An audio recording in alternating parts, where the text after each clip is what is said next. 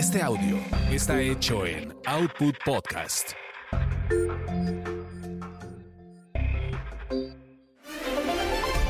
Señoras y señores, soy Lalo Salazar y quiero comentarles que hemos interrumpido Así es, hemos interrumpido su paz, su tranquilidad, porque a partir de este momento comienza quizás Hablemos de ti, que es un podcast de entretenimiento y algo más, y que dirige el máster de masters de los espectáculos, el señor Gil Barrera, con Joel Ofarrilli, Ivonne de los Ríos, Ernesto Huitrón y Carlos Humberto Mendoza. Comenzamos, así que esté muy atento porque van a hablar de ti y eso está chido.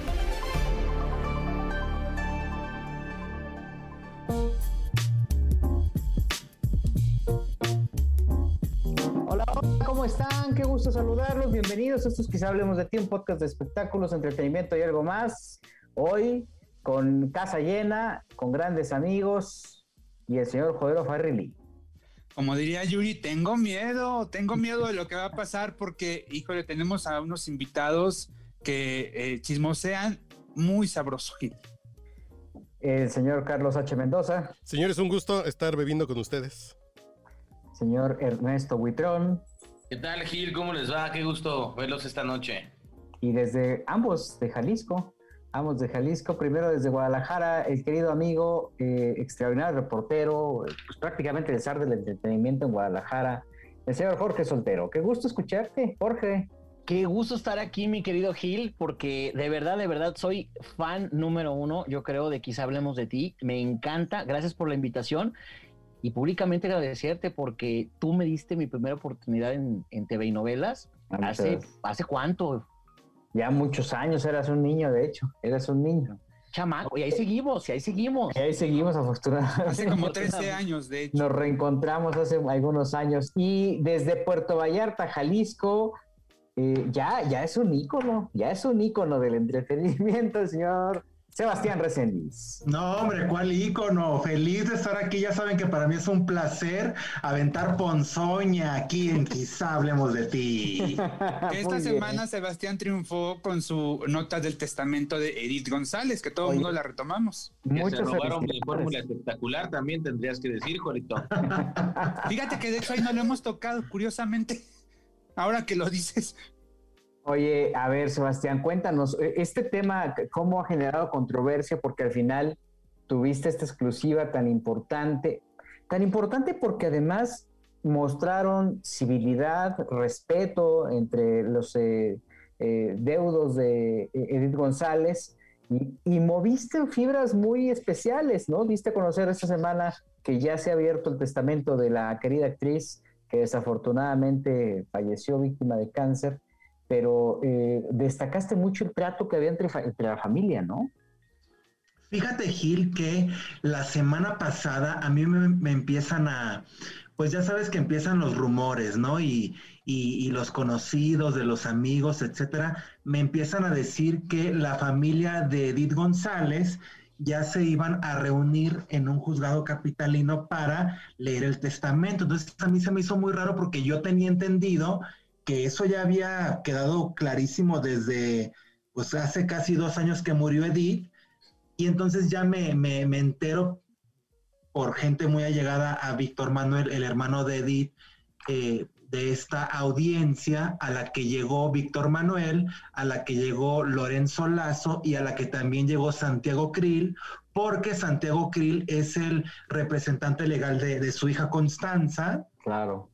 Eh, eh, la niña vive con él, vive con, vive con Santiago, eh, y pues se reunieron en este juzgado solamente para, para hacer las firmas correspondientes, porque ellos ya conocían el, contenido del documento, el contenido del testamento y la última voluntad de vida. Ellos ya sabían cómo ella había dejado todo bien, bien estipulado para que, bueno, pues para que su hija Constanza fuera la heredera universal.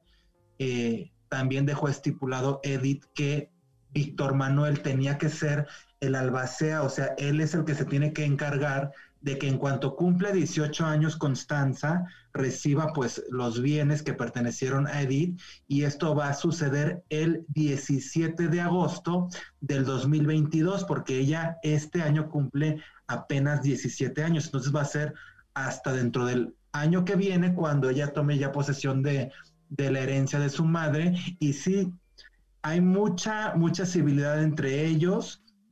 No hay pleito de ninguna, de ninguna forma, porque eso sí me lo subrayó Víctor Manuel, eh, tanto en cámara como fuera de cámara, que él quería que quedara muy claro que no había ningún tipo de rencilla familiar, ni, ni, ni pleito por el testamento, ni nada.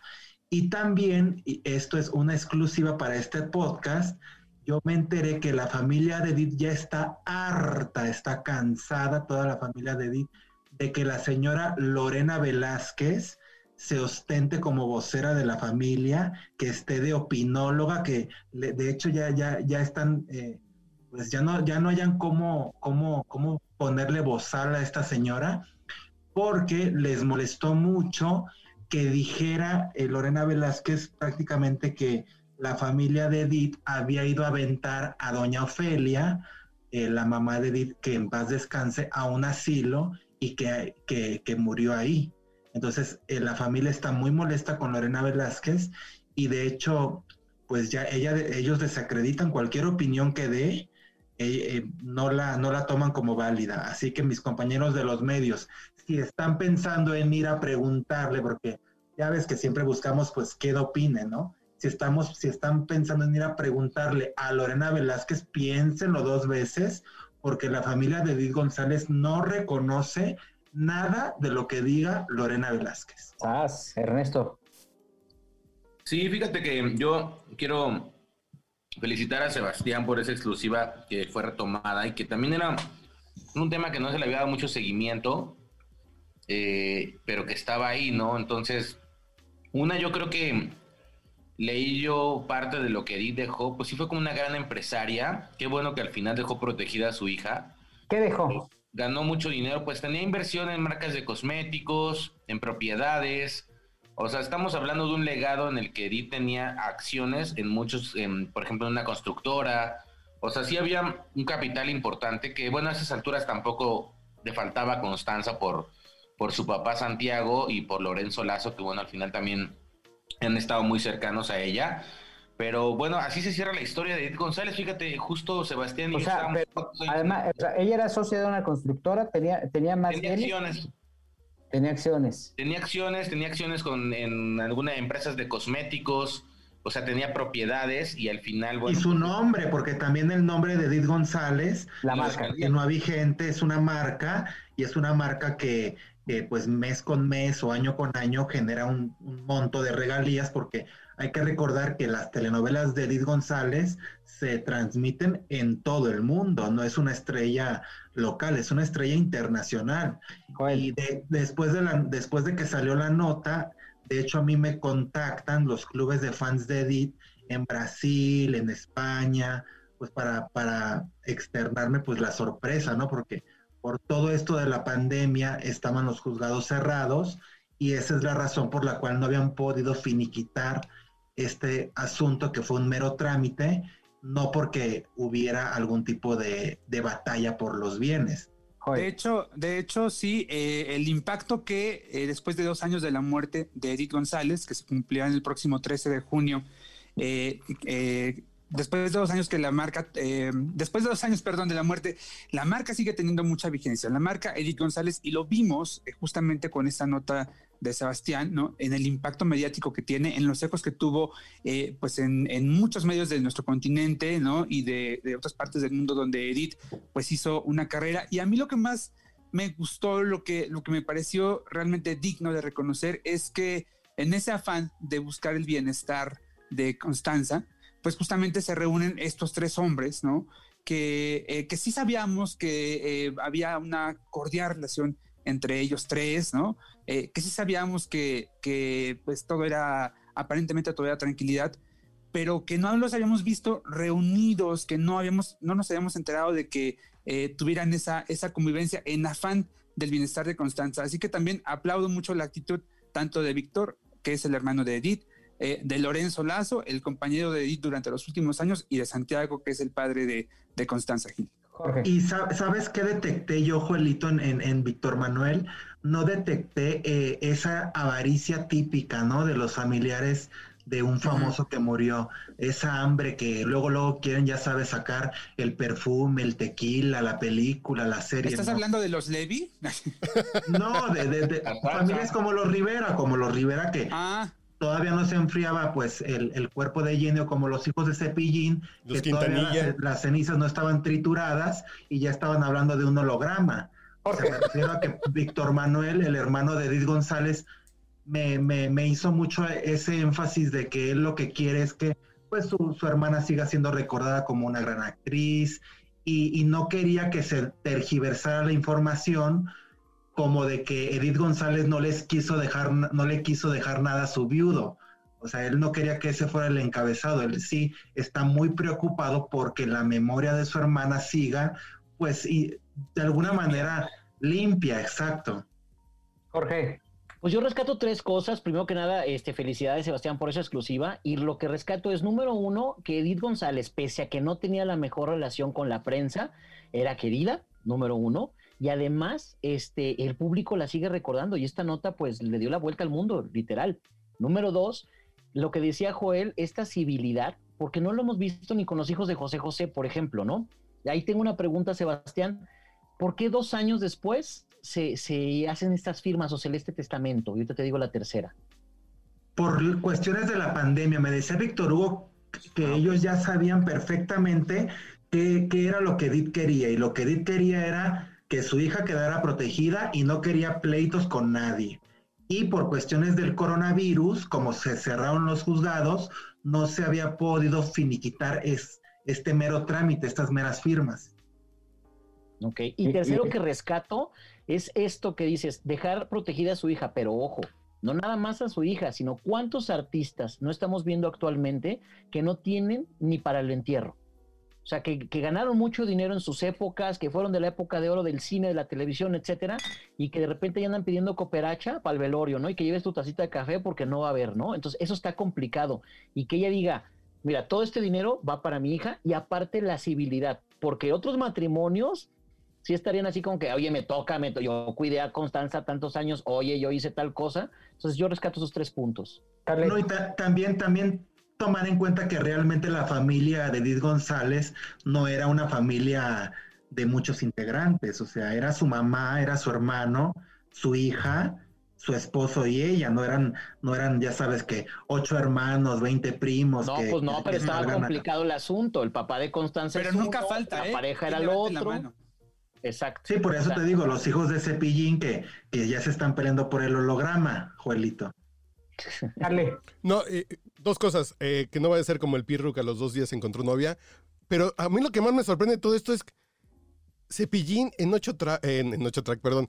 Cepillín en holograma. Yo me acuerdo que mi primer 8 track, 8 track, soy, soy el 78, fue Cepillín. Entonces, ¿qué quieren hacer? ¿Ho- ¿Holograma? Es que con esta fusión que hicieron Cepillín o la, o la familia Cepillín, que fue Cepi, Frankie y Cepillín, junto con Guapayazos, estaba planeando una gran gira alrededor de la República, con circos, etcétera, lugares.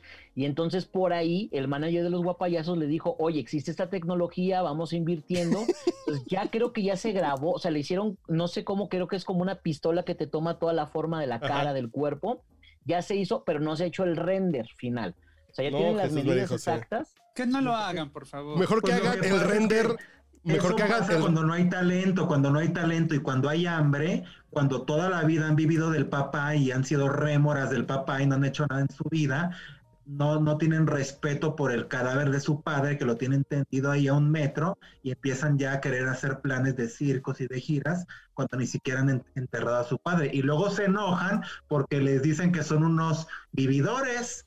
Pero, por ejemplo, el holograma. Con, con el holograma de Juan Gabriel, que se hizo mucha expectativa alrededor, porque ibas a tener a Juan Gabriel otra vez como si estuviera vivo y todo esto. Y a la hora de la hora, este, el holograma mal hecho, no se veía bien. Desde No, además necesitaba muchos píxeles porque está grandecito. este, horrible ¿no? todo y creo que eh, pues más que un homenaje en aquel tiempo, en aquel 2017, febrero, a mi querido Juan Gabriel, pues fue este como un manchón, ¿no? Si ni la familia de Michael Jackson ha podido hacer el holograma, ¿tú crees que lo van a poder hacer los hijos de Cepillín que ni siquiera se cortan la orzuela del pelo, Joel? Pero Juan Gabriel sí necesitaba como 2 4K para que saliera completo, ¿no? El holograma. Ay, cabroncito eso, sí, estaba como anchito, señor. No, pero hay que ser muy honestos, Carlos H. Mendoza, de que este holograma, como decía Sebastián, se requiere mucha tecnología, porque lo que hicieron con Juan Gabriel era un proyector de oficina ahí en una pantalla blanca. O sea, no, sí estaba bien, gachito, la verdad. Sí, cuando fue ahí en el y ahí en el centro Pegaso, ¿no? Que hicieron el concierto. Sí, ahí en Toluca. Sí, Oye, ¿y qué le va a pasar? ¿Qué le va a pasar a los herederos de Cepillín, este Ernesto Buitrón? Porque pues después de que se fue, ¿a qué rayos se van a, dedicar? Si van a estar eh, lucrando eh, el, recuerdo, con el recuerdo de, Cepillín, yo sí estoy muy preocupado porque ¿qué, van, ¿qué más van a hacer? Pues eh, tengo entendido que se van a juntar con el Rey Grupero para hacer un show. no, ya, no, ya, ¿Cómo crees? Un show teatral con Rey Grupero en homenaje a Cepillín, pero Fíjense, yo he visto el holograma de Michael Jackson que presenta el Circo del Sol en Las Vegas y era un holograma increíble porque sí está muy logrado. Michael Jackson estaba ahí. El de Juan sí estuvo chafa, pero el de Jenny, bueno, no se diga, también súper chafa. Pero yo creo que yo creo que la generación de Cepillín ya va de salida. O sea, los niños de esta generación no saben quién es Cepillín y realmente los que tenían este anhelo por la nostalgia que eran los papás, pues eran los que llenaban los espectáculos de Cepillín. Yo no veo un futuro eh, prometedor. prometedor en el espectáculo para ellos. Y sé que por ahí también hay que aclarar un poco de cuentas, ¿no? Porque no sabemos si la lana llegó, qué pasó con lo que estaba juntando Angélica Vale, porque hasta donde sabemos, pues sí se juntaron, Sebastián y yo revisamos y había más de 6 mil dólares, y eso que no lo vimos hasta la muerte de Cepillín, pero ya había una lana juntada. Pero sí le habían hecho, le pusieron los ocho clavos y dos varillas en la columna, que eso cuesta una lana y por más, este, eso lo tienen que pagar, ¿no? No, pero tenía, seguro, tenía muy buen seguro Cepillín. No, pero había que había que pagar todavía este el deducible, ¿eh? pero ese lo iba a pagar a la acelerámbula, acuérdate. No, el deducible no, lo iba a pagar a la acelerámbula, pero el coaseguro, Joel. Lo que pasa es que aquí pasa esto, que tú, por ejemplo, llegas, este, una operación del riñón, pagas 10 mil pesos de deducible, pero puedes pagar hasta, o sea, así como dependiendo de la cantidad que tú pagues, por ejemplo, 60 mil, 50 mil o 100 mil pesos, este, eso se llama coaseguro. Eso es lo que tienen que pagar. No sí, pero no eran, no eran 5 millones de pesos. No, no, no. No, eso no, no. No sé, pero pues ya ponerle dos varillas a, a, Cepillín, pues ya. Ahora, a lo mejor yo creo que el, holograma es panchero. O sea, sale el holograma de, de Cepillín de Armando, se la pedo a alguien diciendo, ay, de veras, es que este Luis Miguel no le da nada a la chule, ¿no? O cualquier, porque lo, realmente lo último de lo que bebió Cepillín fue de estar haciendo escándalos, Charlie. No, de opinólogo. Pero, así, pero no invoques al mal, porque ya ves que la que si era fan de la 4T Cepillín, igual sale algo del presupuesto del tren Maya para hacer el holograma de Cepillín, ¿no? No, no, no chingues, no. O, una, una, una, estatua de Cepillín. Sí, o sea, porque al final, desafortunadamente, trascendió porque, porque tenía siempre se le está armando de emoción a uno o a otro. Diciendo que Juan Gabriel vivía. Exactamente, ahí alegando este, pues, cualquier cantidad de cosas. con el rey del peróxido, Ernestito. aunque, de su casa, ¿te acuerdas, Joel? Claro. Pero Oye, esa fue una tragedia, ¿no? Sí, esa sí fue una tragedia. Al final vendió la casa, ¿no? Y, y, y este tratamiento mediático que le dio, pues le favoreció como para eh, incrementar el valor de la casa, porque pues, ya tenía todos los medios encima y, iban a hacer una construcción a un lado, me parece, ¿no? Y que por eso estaban eh, exponiendo que se cayera, ¿no?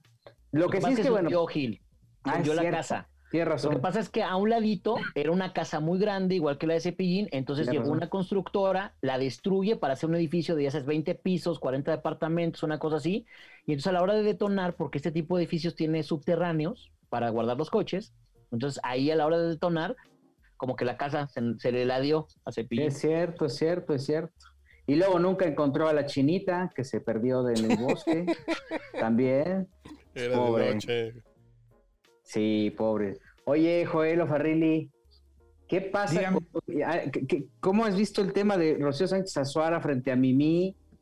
Sin Mimi, ¿no? Porque está ahora Carmen Muñoz como conductora. Tú que tienes las cifras este, esta, este COVID que le da a Mimi em, apenas eh, después de su cuarto programa, creo que fue lo mejor que le pudo pasar a la barra de TV Azteca, porque si bien habían arrancado en su segundo programa con 740 mil espectadores, que era más o menos un 20% más de lo que tenía Roger González en ese, en ese horario, eh, que fue cuando eh, estuvo ahí Alejandra Guzmán. También había, eh, hubo, hubo por ahí la tercera jornada o la, o la cuarta que tuvo algo así como 470 mil, 460 mil, lo cual te hablaba pues de que el rating se estaba cayendo, ¿no? Entonces, ¿qué pasa? Mimi pues se va por esta cuestión de COVID, llega Carmen, que lo hace, la verdad es que lo hace muy bien. Qué buena, ¿verdad? Tiene Qué buena mucha experiencia. Carmen, ¿eh?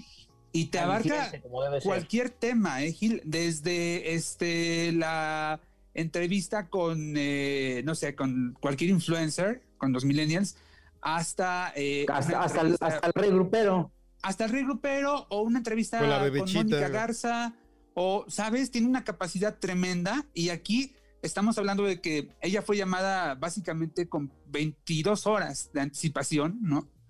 Eh, a, su, a su entrada al aire y así se ha ido, ¿no? Entonces, eso, eso ha provocado que de alguna manera eh, Mimi contigo, sin Mimi, con Carmen, con Carmen Muñoz se estabilice y ande en los 650 mil, 630 mil espectadores, lo cual, bueno, es, es, es, bastante bueno, sobre todo porque ah, días después estaba Rocío Sánchez Azuara con, con, su, con su nuevo talk show, Acércate a Rocío, que a mí no me ha terminado de gustar, ¿eh? yo tengo que decirlo, no me ha terminado de gustar. Ella muy ¿Cuál? bien, porque ella es otra. ¿El de Rocío? Acércate El de a Rocío. Rocío sí. en, en imagen. En imagen, sí.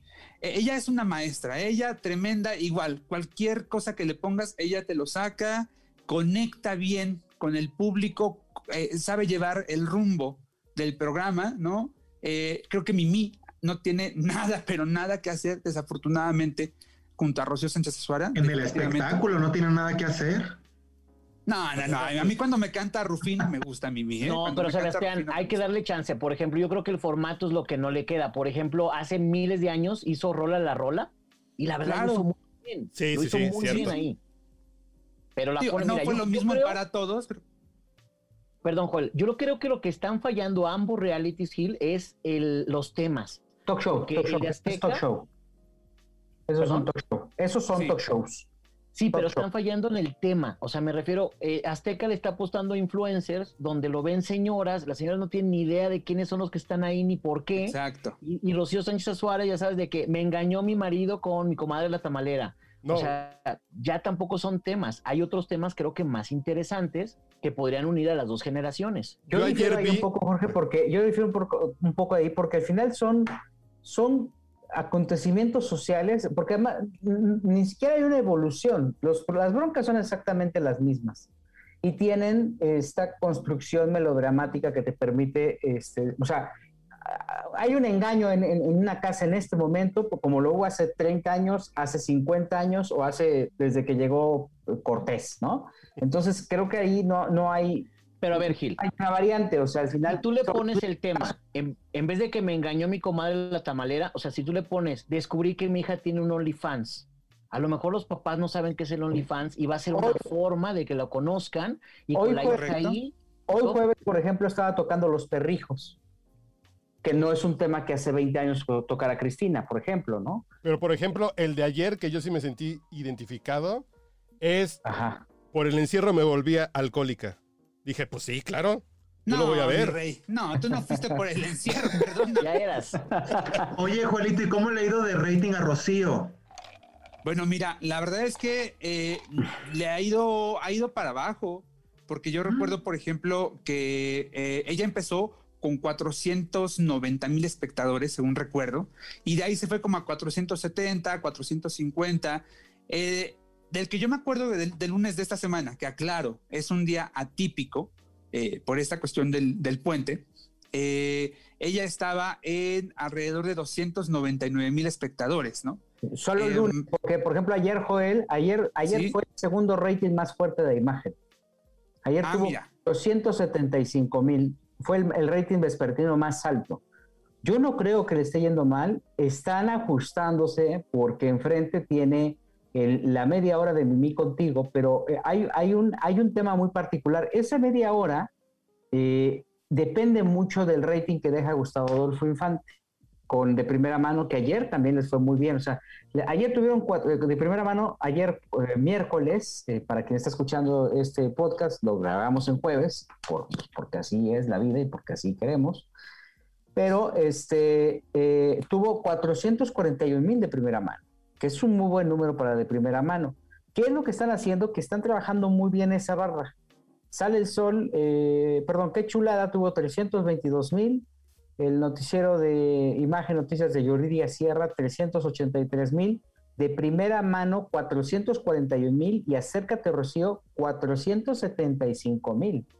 O sea, ese bloque está tomando un poder importante. ¿Qué pasa en Azteca en ese momento? Hechos, bueno, venga la alegría, la, última hora, porque ya no sé ni cuántas horas son de venga la alegría. Cinco.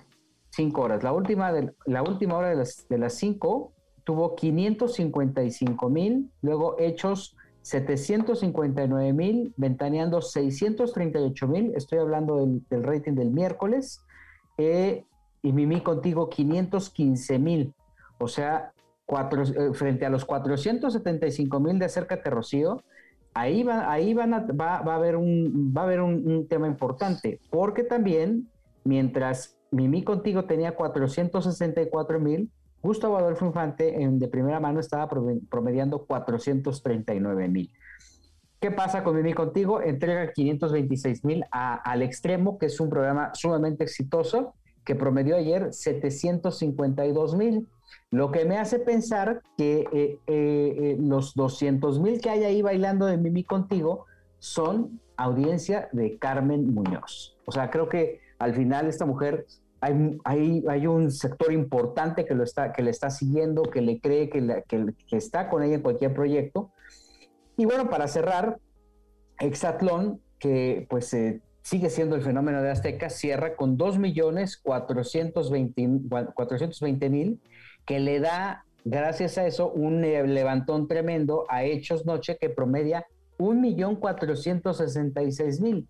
Sabemos que los números de, de, de Hechos pues siempre promedian en el millón, un poquito más abajo. Millón cien a veces. Exacto, pero es un golpazo importantísimo para, para, para Javier Alatorre, ¿no?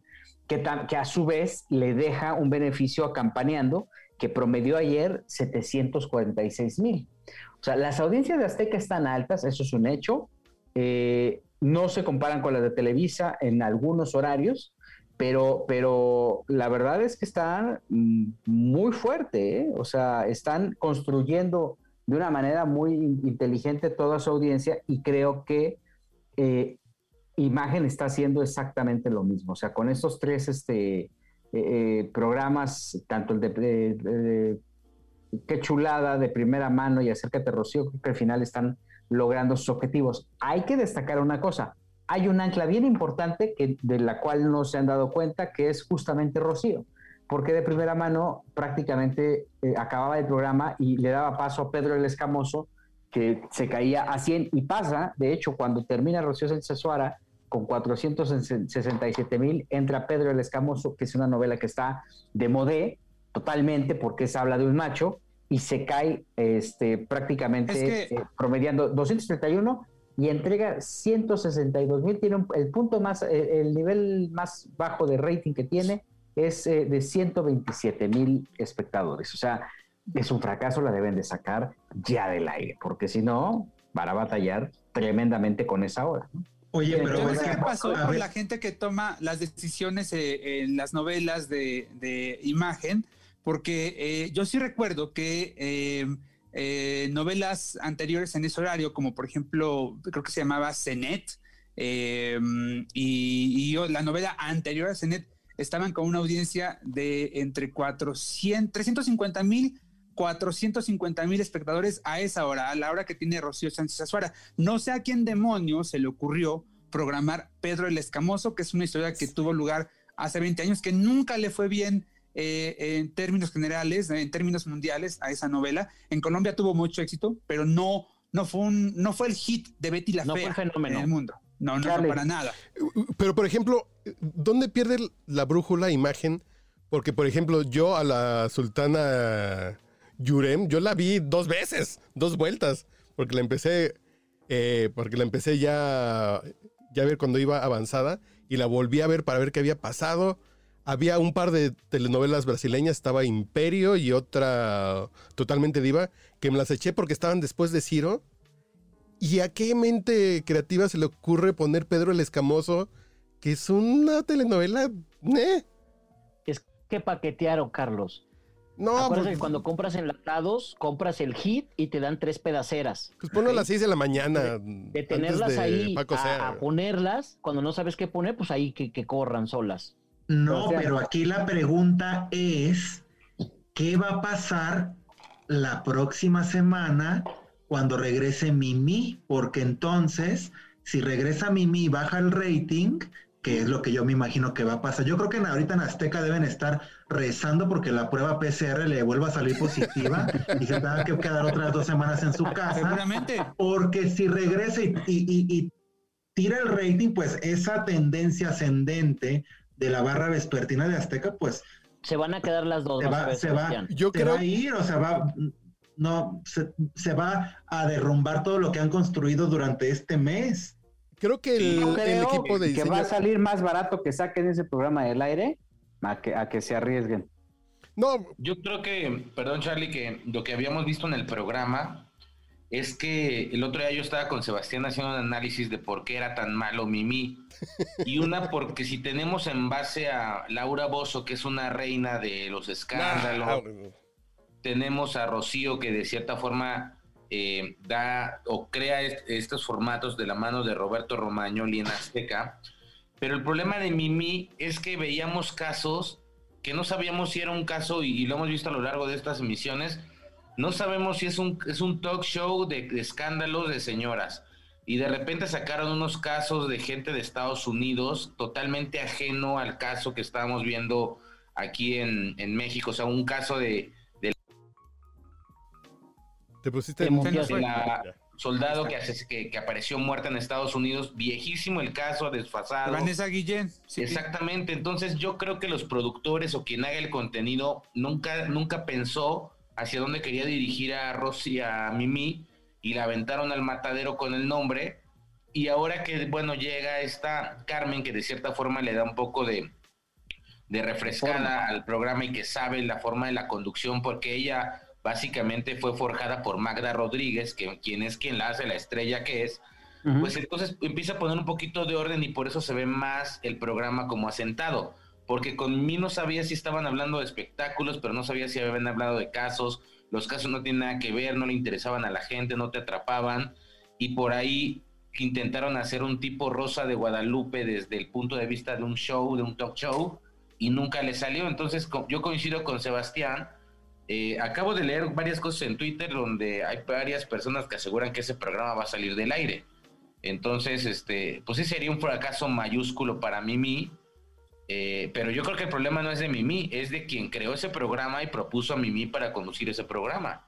Y no, el, el problema es que ven el talk show como, como un barquito de papel, como para subir el rating. Entonces, como no tienen talento en Azteca, dicen, ¿quién está libre? Ah, Mimi, pues es media cotorra. A ver, pon a Mimi a conducir un talk show, pero el talk show es un formato que es, un, es complejo, no cualquiera puede conducir un talk show porque se tiene que llevar un hilo. Es lo que me decía a mí Laura, porque yo platiqué con Laura Voz el otro día, y yo le pregunté que qué opinaba de que ahorita ya cualquier cantante o cualquier actriz ya se creía con facultades para conducir un talk show.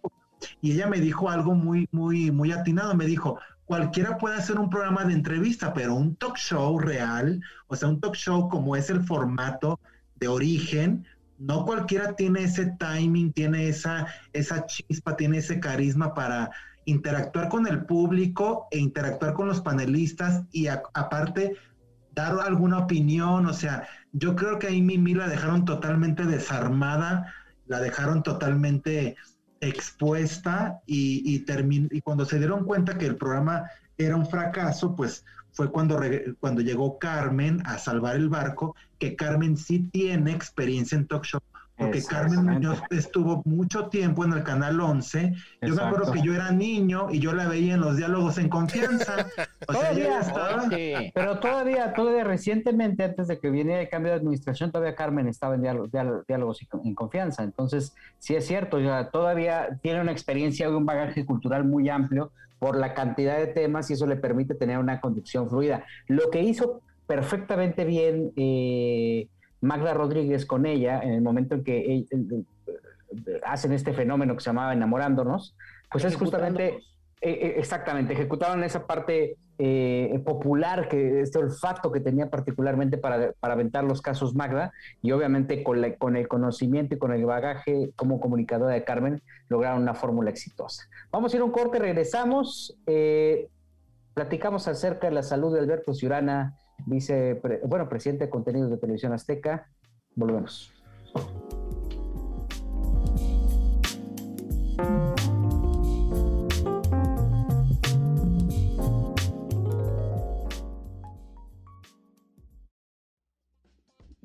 Ey, ey, ey, no te vayas, porque en una de esas quizá hablemos de ti.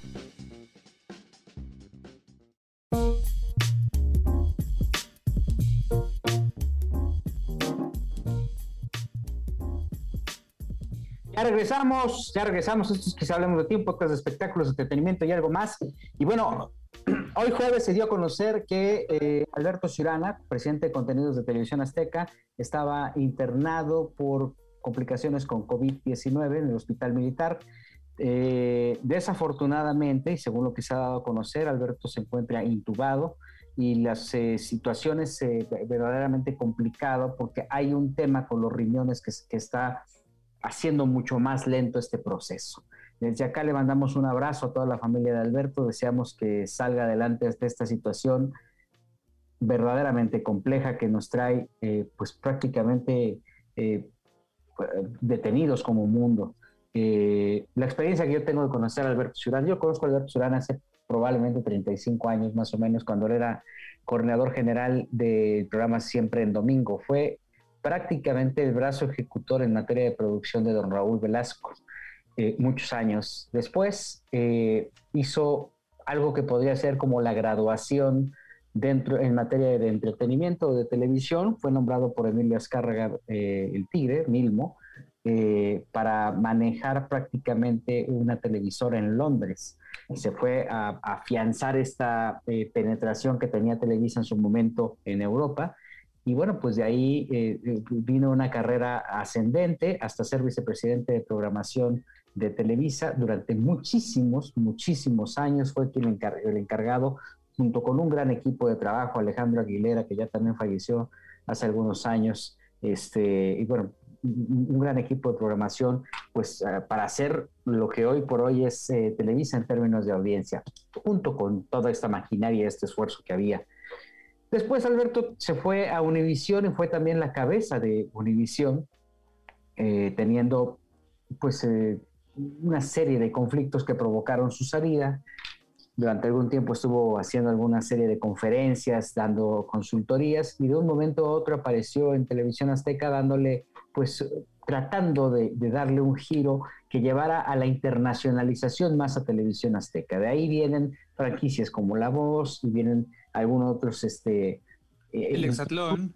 Que, Exatlón no es de Alberto. Ah, bueno, tienes razón. Rodrigo Fernández, es de Rodrigo Fernández, pero bueno, sí, este afán de estar incluyendo artistas que estaban, o artistas mundiales, eh, o de, dimensiones que jamás estaban en televisión azteca, eh, pues Alberto se encargó de hacer toda esta negociación. Un personaje querido dentro de la industria, muy particular porque también supo hacer un crecimiento entendió muy bien las redes sociales y a través de las redes sociales creció como un personaje que trascendió eh, de la televisión, de, ser un ejecutivo de la televisión a, ser un personaje o un influencer. Eh, siempre con frases eh, optimistas, algunas no tanto, en algunas mandaba mensajes sesgados sobre lo que estaba pasando, sobre lo que sentía. lo conozco bien, lo conozco hace muchos años y deseo de todo corazón que brinque esta situación tan compleja. Su hermano, Armando Ciurán, ha puesto una serie de comunicados en Facebook en donde pues eh, está invitando a orar por él. a, a, unirse en cadena de oración para que él salga adelante de esta situación verdaderamente compleja. Eh, y la verdad es que es lo que deseamos, que tanto él como mucha gente que está pasando las de Caín ahora en los hospitales salga adelante de esta situación. Vamos a otra cosa, mi querido Joel o Farrilli. Pues mira, Anita, en otra cosa, porque vamos con también con otra persona que está intubada, ¿verdad? Que es una, eh, una primera actriz, eh, que me estoy refiriendo a doña Raquel Olmedo, que lleva varios días eh, en intubación. Ella tiene 83 años y desde el pasado fin de semana, pues se trascendió que, que pues ya había requerido de ayuda técnica para poder respirar. Y bueno, ayer, precisamente ayer miércoles, Lolita de la Colina, una de sus grandes amigas, sale a, darlo a conocer. Raquel tiene 83 años, estamos hablando de una mujer, eh, yo creo que es una de las eh, figuras de, las cubanas emblemáticas en el espectáculo de, nuestro país, ¿no? Eh, y bueno, también recuerdo que desafortunadamente en este momento para doña Raquel, pues ella nunca pudo dejar el cigarro, ¿no? A ella tú la veías fumando, fumando casi todo el tiempo. Entonces, ojalá que este, este, esta circunstancia no le complique las cosas a la señora Raquel también le mandamos un, abrazo y pues nuestros deseos de recuperación, Gil. Eso. Fíjate que yo hablé hace rato con la señora Lolita de la Colina, eh, que estaba muy molesta porque Susana Zabaleta dijo que era un catarro y que por eso estaba internada y que no, había nada de qué alarmarse. Yo le marqué a la señora Lolita que estaba muy afectada, muy, muy afectada. Me contestó como por ahí de las 4 de la tarde, estábamos platicando, platicamos como media hora y me contó que doña Raquel pues es una estaba muy preocupada por ella por el COVID, que afortunadamente los doctores le están dando parte médico en la tarde, que lo estará comentando en sus redes sociales.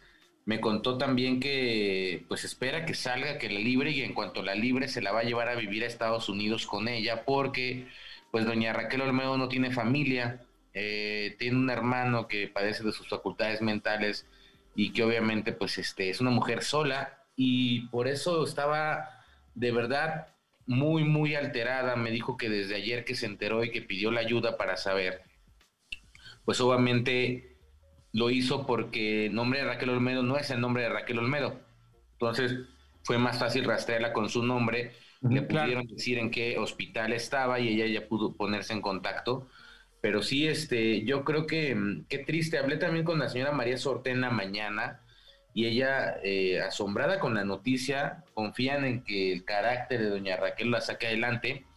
Pero pues sí, una prueba ahí también de lo que pasa, ¿no? A veces el, virus pega de esa forma silenciosa y cuando menos lo vemos, eh, qué mal por lo del señor Churana, porque ya ven que Ricardo Salinas Pliego decía que no existía el COVID y todo el mundo tenía que trabajar a fuerzas en TV Azteca eh, y bueno, pues ojalá que se recupere. Yo estaré en contacto. Mañana hablaré con la señora Lolita por ahí de las 4 o 5 de la tarde, me dijo, para ver si ella, pues sobre todo cómo se encuentra, pero confía en que va a salir adelante. Y sobre todo que está, digamos, dentro de lo grave, no está en una terapia intensiva o algo que le ponga en riesgo la vida.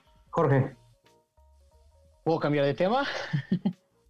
Pues, ¿Tienes algo que puntualizar? pero nada, más quiero decir algo yo antes de lo de, de, otro tema, porque aquí ya la señorita ya se quiere brincar la escaleta con toda propiedad. ah, este, me lo respetas, por favor. Pero, escaleta. DVD para acá. Pero qué curioso, ¿no? porque, por ejemplo, yo me acuerdo, yo sigo a, Alberto Ciurán en redes, yo me acuerdo que él había publicado que ya se había vacunado con la primera dosis. Claro. Y le pegó el, el virus y, y le pegó fuertísimo y pues esperemos que se recupere. Y otra que también ya se suma a las estadísticas, Mónica Noguera, yo no lo podía creer cuando, cuando me enteré en la mañana, sé que está bien, que es totalmente asintomática, pero espero que también sus compañeros de trabajo pues se hayan hecho la prueba, porque digamos que, que, ella convive con muchas personas en el canal donde trabaja, entonces pues ojalá que no surja lo que ha pasado en, en, en, en algunas producciones, ¿no? Estos brotes que ponen a temblar a todo mundo y, que pues está fuerte todo esto del COVID, que creemos que ya se va quitando, pero no, al contrario, está fuertísimo, hay que cuidarse más que nunca. Hay que cuidarse porque esto no ha bajado, ¿no? Ha bajado en algunos lados, aparentemente eh, eh, el tema de la hospitalización en la Ciudad de México es donde ha estado como disminuyendo, ¿no? De acuerdo a, los, a, lo que han manifestado las autoridades. Sin embargo, el, el, tema sigue siendo verdaderamente escabroso, ¿no? El porcentaje que llevan de vacunación es mínimo. Y bueno, pues hoy por hoy también ningún famoso ya se, ya, ya se ha aventado a decir que ya se va a vacunar a Estados Unidos. Conozco conocimiento, tengo conocimiento, no precisamente de quiénes son, pero sí... Eh, algunas intuiciones de que hay famosos que ya se fueron a vacunar y que están aprovechando este, ese, esta oportunidad para irse a vacunar a Estados Unidos, este, salvándose la vida, Charlie. Que ya el Hotel Wynn en Las Vegas ya te da paquete de hospedaje, juego, porque beber no, porque después la vacuna no puedes beber, pero te dan el ah, buffet, sí. te da vacuna y hay mucha gente que ya me enteré de mucho gente que no come pollito rostizado como nosotros, que sí se anda yendo a Las Vegas a vacunarse. Yo, yo conozco varios casos de gente que ya se está yendo a, vacunar a Estados Unidos y de hecho justamente a propósito que, que comentas lo de, Las Vegas, lo de Las Vegas, que también viene perfectamente bien planchado en la escaleta, este, ya estoy viendo cómo... ¿Cómo, se escribe escaleta? ¿Con X o con Z? ¿Cómo se escribe? Este, ¿cómo, van a hacer los espectáculos en Las Vegas? Fíjate que ahora los, los eh, salones están eh, poniendo una especie de butacas eh, como de cine y prácticamente así es como van a estar, como, van a Salitas lounge.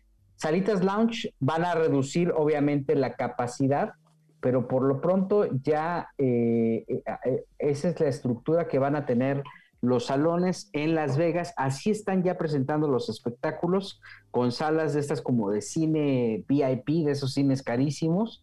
Eh, se reduce obviamente la capacidad, eh, obviamente van a pedir incluso prueba de COVID para algunos espectáculos, se reactiva la, vida artística en Las Vegas, están preparando ya fiestas patrias. Eh, que se va todo México en cuanto a, grupos, a cantantes, que se va todo México para Las Vegas en septiembre pues por lo pronto empieza Mijares, por ejemplo, en agosto ya tiene fecha por allá. Están viendo qué va a pasar con la fecha de Alejandro, de Alejandro Fernández para saber en términos de ocupación qué, lo, qué va a pasar. La gira de Ricky Martin y Enrique Iglesias también pasa por Las Vegas. J Balvin también ya tiene una presentación en Las Vegas. O sea, eso ya se está activando porque obviamente urge activar la economía. En Estados Unidos lo están haciendo de una manera muy eh, pues inteligente, ¿no? Eh, ya tienen un nivel de vacunación, un promedio de vacunación muy alto y obviamente esto permite que, pues, se vaya reactivando poco a poco la vida artística.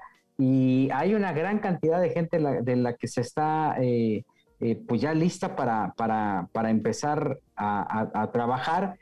Y así como hay gente que ya está lista, pues también hay gente que ya que, está enferma. me comentaban de un referee muy famoso mexicano eh, que vive en Las Vegas, este, eh, está, está enfrentando el tema del COVID eh, de una manera compleja y bueno, pues este, están viendo qué van a hacer. Mira, me dicen, por ejemplo, que dentro de los espectáculos que van a, a presentar em, está eh, David Bisbal, octubre 26, Enrique Iglesias y Ricky Martin, septiembre 25, Grupo Firme, el 10 de septiembre, Manuel Mijares, el 28, en el Sams, eh, Samstown, Maluma, 4 de septiembre, en el Mandalay Bay, ah, los shows de Marc Anthony, Alejandro Fernández, Hombre G y Grupo Aventura se encuentran desarrollando fechas. Alanis Morissette, junio 11, va a estar en Los Ángeles. Carlos Santana ya tiene una fecha programada para junio 18 en Chulavista. Andrea Bocelli, que sería prácticamente el más cercano, está listo para presentarse el 16 de mayo en San José, California. Esto lo dicen, eh, pues, una organización que congrega empresarios de entretenimientos, eh, de entretenimiento y promotores en Estados Unidos, eh, que es dirigida por Pedro Zamora, quien, es, quien está listo, pues, prácticamente para eh, ya cerrar estas fechas, que de hecho va a haber una convención de promotores el 21 y 22 de abril, justamente en Las Vegas, Nevada. Charlie. Yo como miembro del club de fans de Mijares en Tacubaya, como presidente y líder, fundador, el Sam's Town en Las Vegas es un hotel bien pinche, que está por la carretera que lo ves por ahí que tiene su loguito del tren. No, que Mijares no es para ese hotel, no chinguen. En serio, ya, Pues ya queremos fechas donde sea, hasta en el Sam's Town.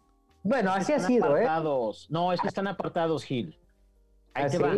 Luis Miguel, por ejemplo, durante muchos años estuvo en Las Vegas en el Mandalay Bay, por ejemplo, ¿no? Sí. Y luego, luego cambió al no sé qué y al no sé qué. Pero resulta que cuando tuvo esta crisis, como que no pagó el adelanto, entonces de repente dijeron, aquí podemos, y ¡zas! que llega Carlos de la Torre, el ex manager de Alejandro Fernández, y por eso logró meter al potrillo, porque el potrillo no se presentaba en los mejores recintos. Por un descuido de Mickey. Por un descuido de, Luis Miguel, pudo entrar Alejandro Fernández al Mandalay Bay, al, Bueno, al- digamos que a los de cierto prestigio, porque Alejandro se presentaba regularmente en, el- en la arena del MGM y justamente en una fecha donde Luis Miguel no, no se alcanza a presentar, el potrillo le tumba la fecha del 15 de septiembre en el, colos, en el Coliseum del César Palace. Este, eh, eh, y sí, después Luis Miguel se va al Mandalay Bay y luego después regresa al Coliseum, que era como pues el lugar de todos sus éxitos, ¿no? Este, lo importante es que se está reactivando, o sea, toda esta gente, los músicos ya están otra vez, este, empezando a alistarse para, para tener chamba, porque hubo mucha gente que se quedó sin chamba, Sebastián. No, y que siguen, Gil, que siguen ahora sí que, pues, arañando las paredes, rascando los, los burós, a ver qué, qué morralla encuentran, porque no se ve para cuándo esto se retome, y menos aquí en México, ¿eh? Yo siento que para mediados de abril, eh, principios de mayo, mi instinto de monividente me dice que viene un repunte fuertísimo de coronavirus, y No bienvenidos de nuevo al semáforo evidente, Es rojo. tu sentido común, tu sentido No, común. no, no, porque, porque en Semana Santa sab- conozco a mi gente, Por nos eso vamos mismo, a ir de fiesta, común. nos vamos a ir de vacaciones, van a querer ir a, ir a la playa y olvídate, va a haber ahí un contagiadero y para principios de mayo vamos a, a estar hablando de otras estadísticas. Y fíjate, Gil, que hablando de esos shows, eh, hablé yo con, con Tiny. Hay, que tener aquí en claro que los reggaetoneros se están alejando de las disqueras o únicamente las están utilizando como para que maquilen los discos.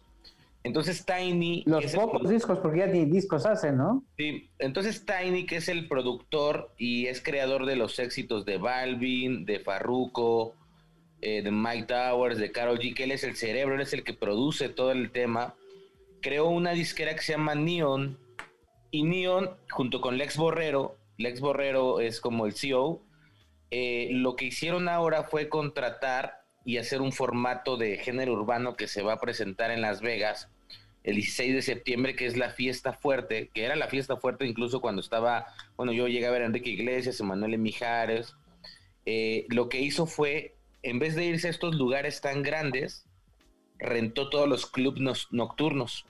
Entonces va a haber unas fiestas nocturnas, eh, que aquí tengo las fechas, que incluso, bueno, la abre Carol G y DJ Pope, que es el DJ que trabaja con, con Balvin. La primera es el 16 de septiembre, y todos estos son lugares de primera, porque Balvin, que va a estar en la siguiente noche, que es el 17, pues va a estar acompañando con Sky. Y el 18 va a estar Raúl Alejandro, que también está súper fuerte en Estados Unidos, y Jay Cortés. Pero lo que hicieron fue irse a los lugares, a los clubes nocturnos, ¿no? Entonces, yo creo que ese es el futuro. No hay, no hay tanto problema por la cuestión, o va a estar más controlada la entrada. Eh, y teniendo en cuenta que tienen los grandes artistas van a contratar los foros y los foros los van a meter como al 35%, entonces la inversión es nada. Ellos lo van a transmitir también vía digital, van a cobrar los derechos y básicamente es un negocio Y importante. el chupe, Ernesto, más el chupe. No, y que además déjame decirte que son, bueno, de los lugares, pues sobre todo más importantes, es el Ayu, y son cosas, son clubes nocturnos que cuentan como en o- el OVNIA con la infraestructura para presentarse, e incluso, no sé si ustedes recuerden, ahí en el, en el Encore está el Excess, que es un club nocturno donde se presentó Sí. David Guetta con, con Julián, que me acuerdo yo hace como cuatro años estaba ahí. Son lugares que albergan por lo menos a más de dos mil personas, acomodados bien y esto, y muy amplios.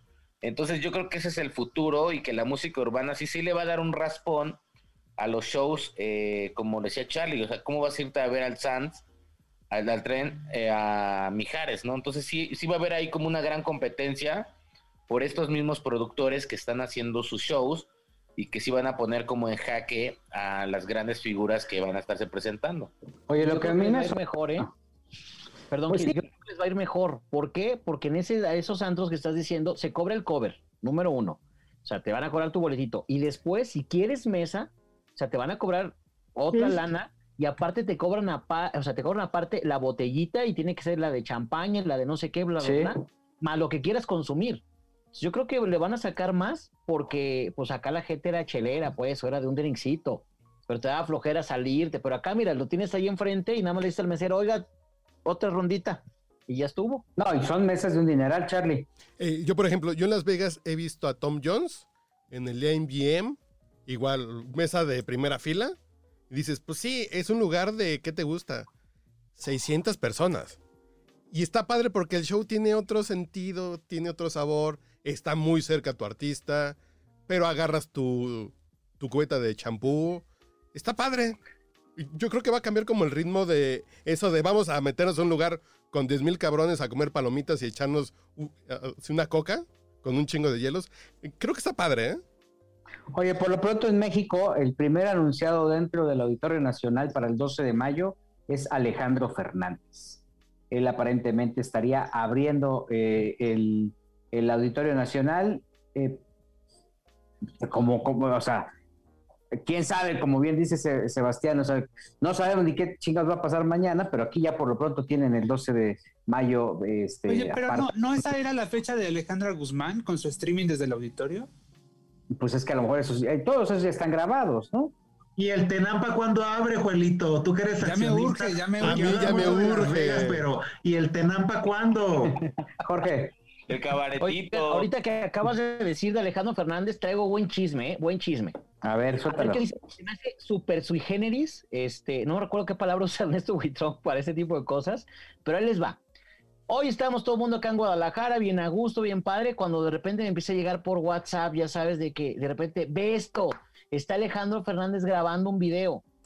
Y era así como que, pues lo veo con un chavito y pues quién sabe, y averíguame que, pues que está grabando, es un tipo, o sea, nadie daba dos pesos por el tipo con el que estaba Alejandro Fernández, porque hay que recordar que hace más o menos un mes estaba con Cristian Nodal grabando en el palenque de las fiestas de octubre de Guadalajara, etcétera, ¿no? Y mucha producción. Pues, ¿qué creen? Resulta que está haciendo un dueto con Natanael. Natanael Cano. Natanael Cano. Mucha gente Ujú. dirá quién es. Ah, bueno, es un cantautor mexicano del género regional y creador del concepto corridos tumbados. Su música funciona, ahí te va lo que un- una joya, una joya musical. Lo regional mexicano, el corrido, el, cier- el cierreño, la banda y el hip hop. Ay, ¿Se cabrón. Alejandro Fernández en esto? Yo Sí, creo sí. que no, querido Jorge, porque si fracasó con Nodal, no le veo futuro en el corrido tumbado. Yo creo Qué que flojera, ese dato me da mucha flojera. yo creo que tú cono- que conoces a la familia Fernández deberías de darle un mensaje al potrillo y decirle que, que cantar con Cristian Nodal y degradarse de esa forma le ha ido como, le, cayó como una pequeña maldición a su carrera, porque él- es como si don Vicente Fernández lo vieras cantando con la Guzmán, por ejemplo. Tócalo. Bueno, no, pero Natanael es sumamente exitoso, ¿eh? Además, Sí, sí, pero esta, esta combinación está rara. O sea, Son como creo- patadas de ahogado del potrillo, ¿no? De que ya no anda bien, ya anda- nada más anda viendo con quién, de quién treparse de la fama, porque digo, este niño Natanael Cano, sí, son Pues- estrategias y son muy válidas. me sí, es, eh, está ahorita en el tope y es polémico y le gusta el brete y etcétera, entonces, pues él, evidentemente, como una figura, pues ve quién está en el candelero y se acerca a ellos. así Es suena, una Na- estrategia. así suena Natanael Cano, Charlie.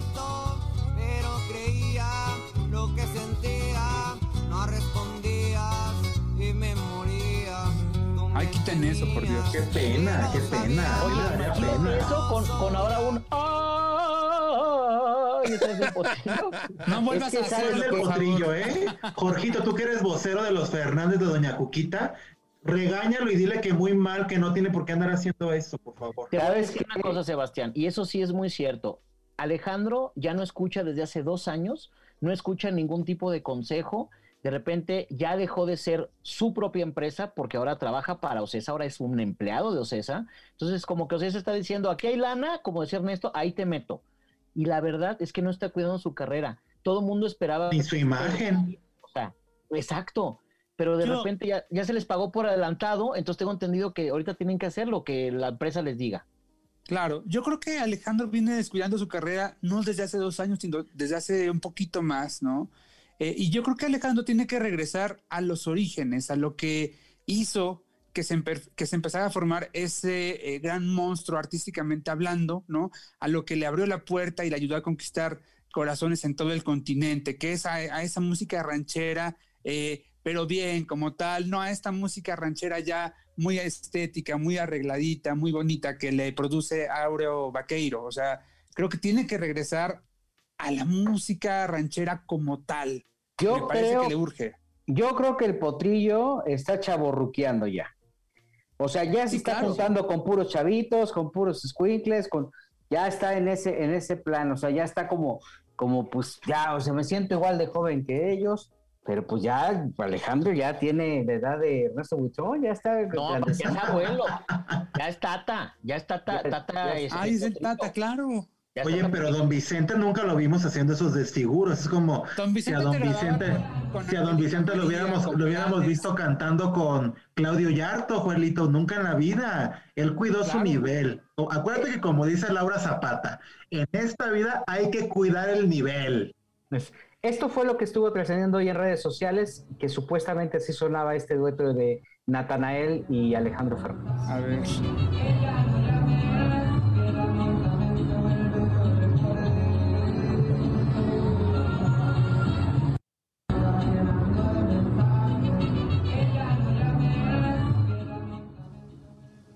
Sin palabras. A mí se me antojó una mona de de guayaba, ¿eh? Así me se antojó psicofonía de ahí de Carlos Trejo. Sí, claro. A mí saquen la mona de guayaba y aquí ya le pego chingón, así. Oye, este, oye, Jorgito, y dinos algo. eh, bueno, aquí en México dicen que Cristian Nodal es una estrella y que por eso la Ocesa lo contrató para estar con el potrillo. ¿Cómo, cómo lo ves tú allá? Porque eh, hablando de esta debacle y de esto que no pasa nada, ¿tú cómo lo viste? ¿Tú, tú qué sientes allá? ¿Cómo, ¿Cómo ven a Cristian Nodal si es la estrella que dicen que es? No es o sea, ¿cómo, ¿cómo lo vislumbras teniendo tantos años en estudiando el género y, y sabiendo que Alejandro Fernández ha dado pasos y ese fue el inicio de un paso que lo está llevando a otro como es ahora con Natanael? Fíjate que Cristian Nodal destacaba por su sencillez, él llegaba solito, llegaba en su coche a los conciertos, te lo encontrabas en la calle, te daba una entrevista en alguna plaza cuando iba a algún cine con su novia. Y luego, ¿quién me lo dañó? inmediata, Belinda. Sí, pues Belinda me lo la trae en frega. No, deja de que lo traen en friega, Gil. Ahorita ves a un, un este Cristian Nodal, donde ahora trae guaruras, donde ahora este no se le puede acercar nadie, donde ahora está como, como enjaulado, que no, ya sabes de que si el vecino, eh, ya sabes, el típico vecino que va corriendo en la mañana y está grabando en el mismo fraccionamiento, pero está grabando su selfie, pues, o sea, su, su live de esta persona, se te vienen los güeros de que no puedes ni apuntar a la casa de Nodal, esta ridiculez que pasó acá en Guadalajara, Ernesto, con lo del coche. A ver, tú dime, tiene un coche de más de un millón de pesos.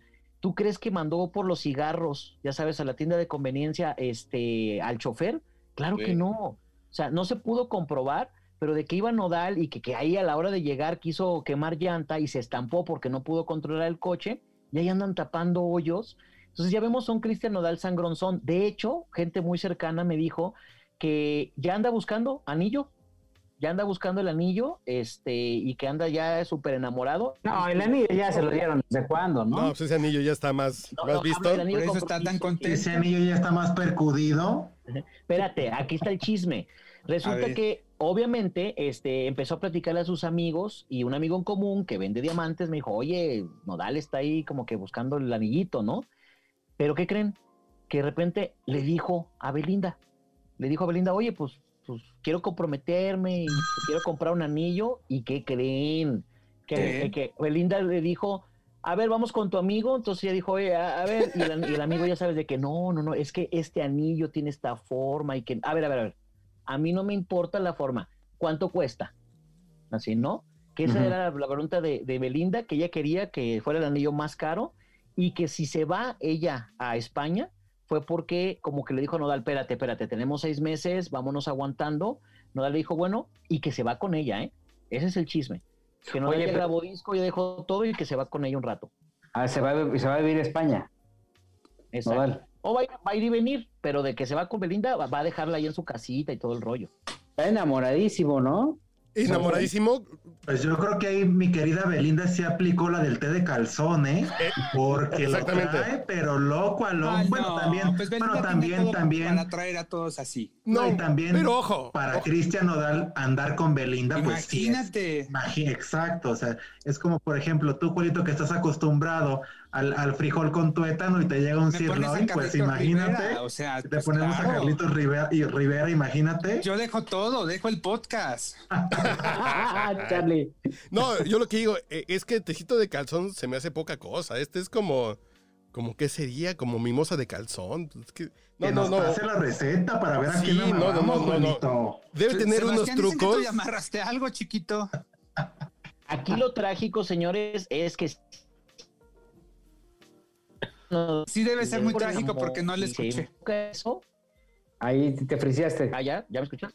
Ah, Ya. Cuéntanos, Jorgito, te escuchamos, te escuchamos. Que, que lo triste, Sebastián, es que si, por ejemplo, Cristian Nodal no es consolidado todavía como artista, apenas está en ese proceso, y si de repente descuida su carrera musical, descuida los conciertos por andar enamorado, yo te aseguro que mi Beli, ella no compra tamales para no tirar las hojas.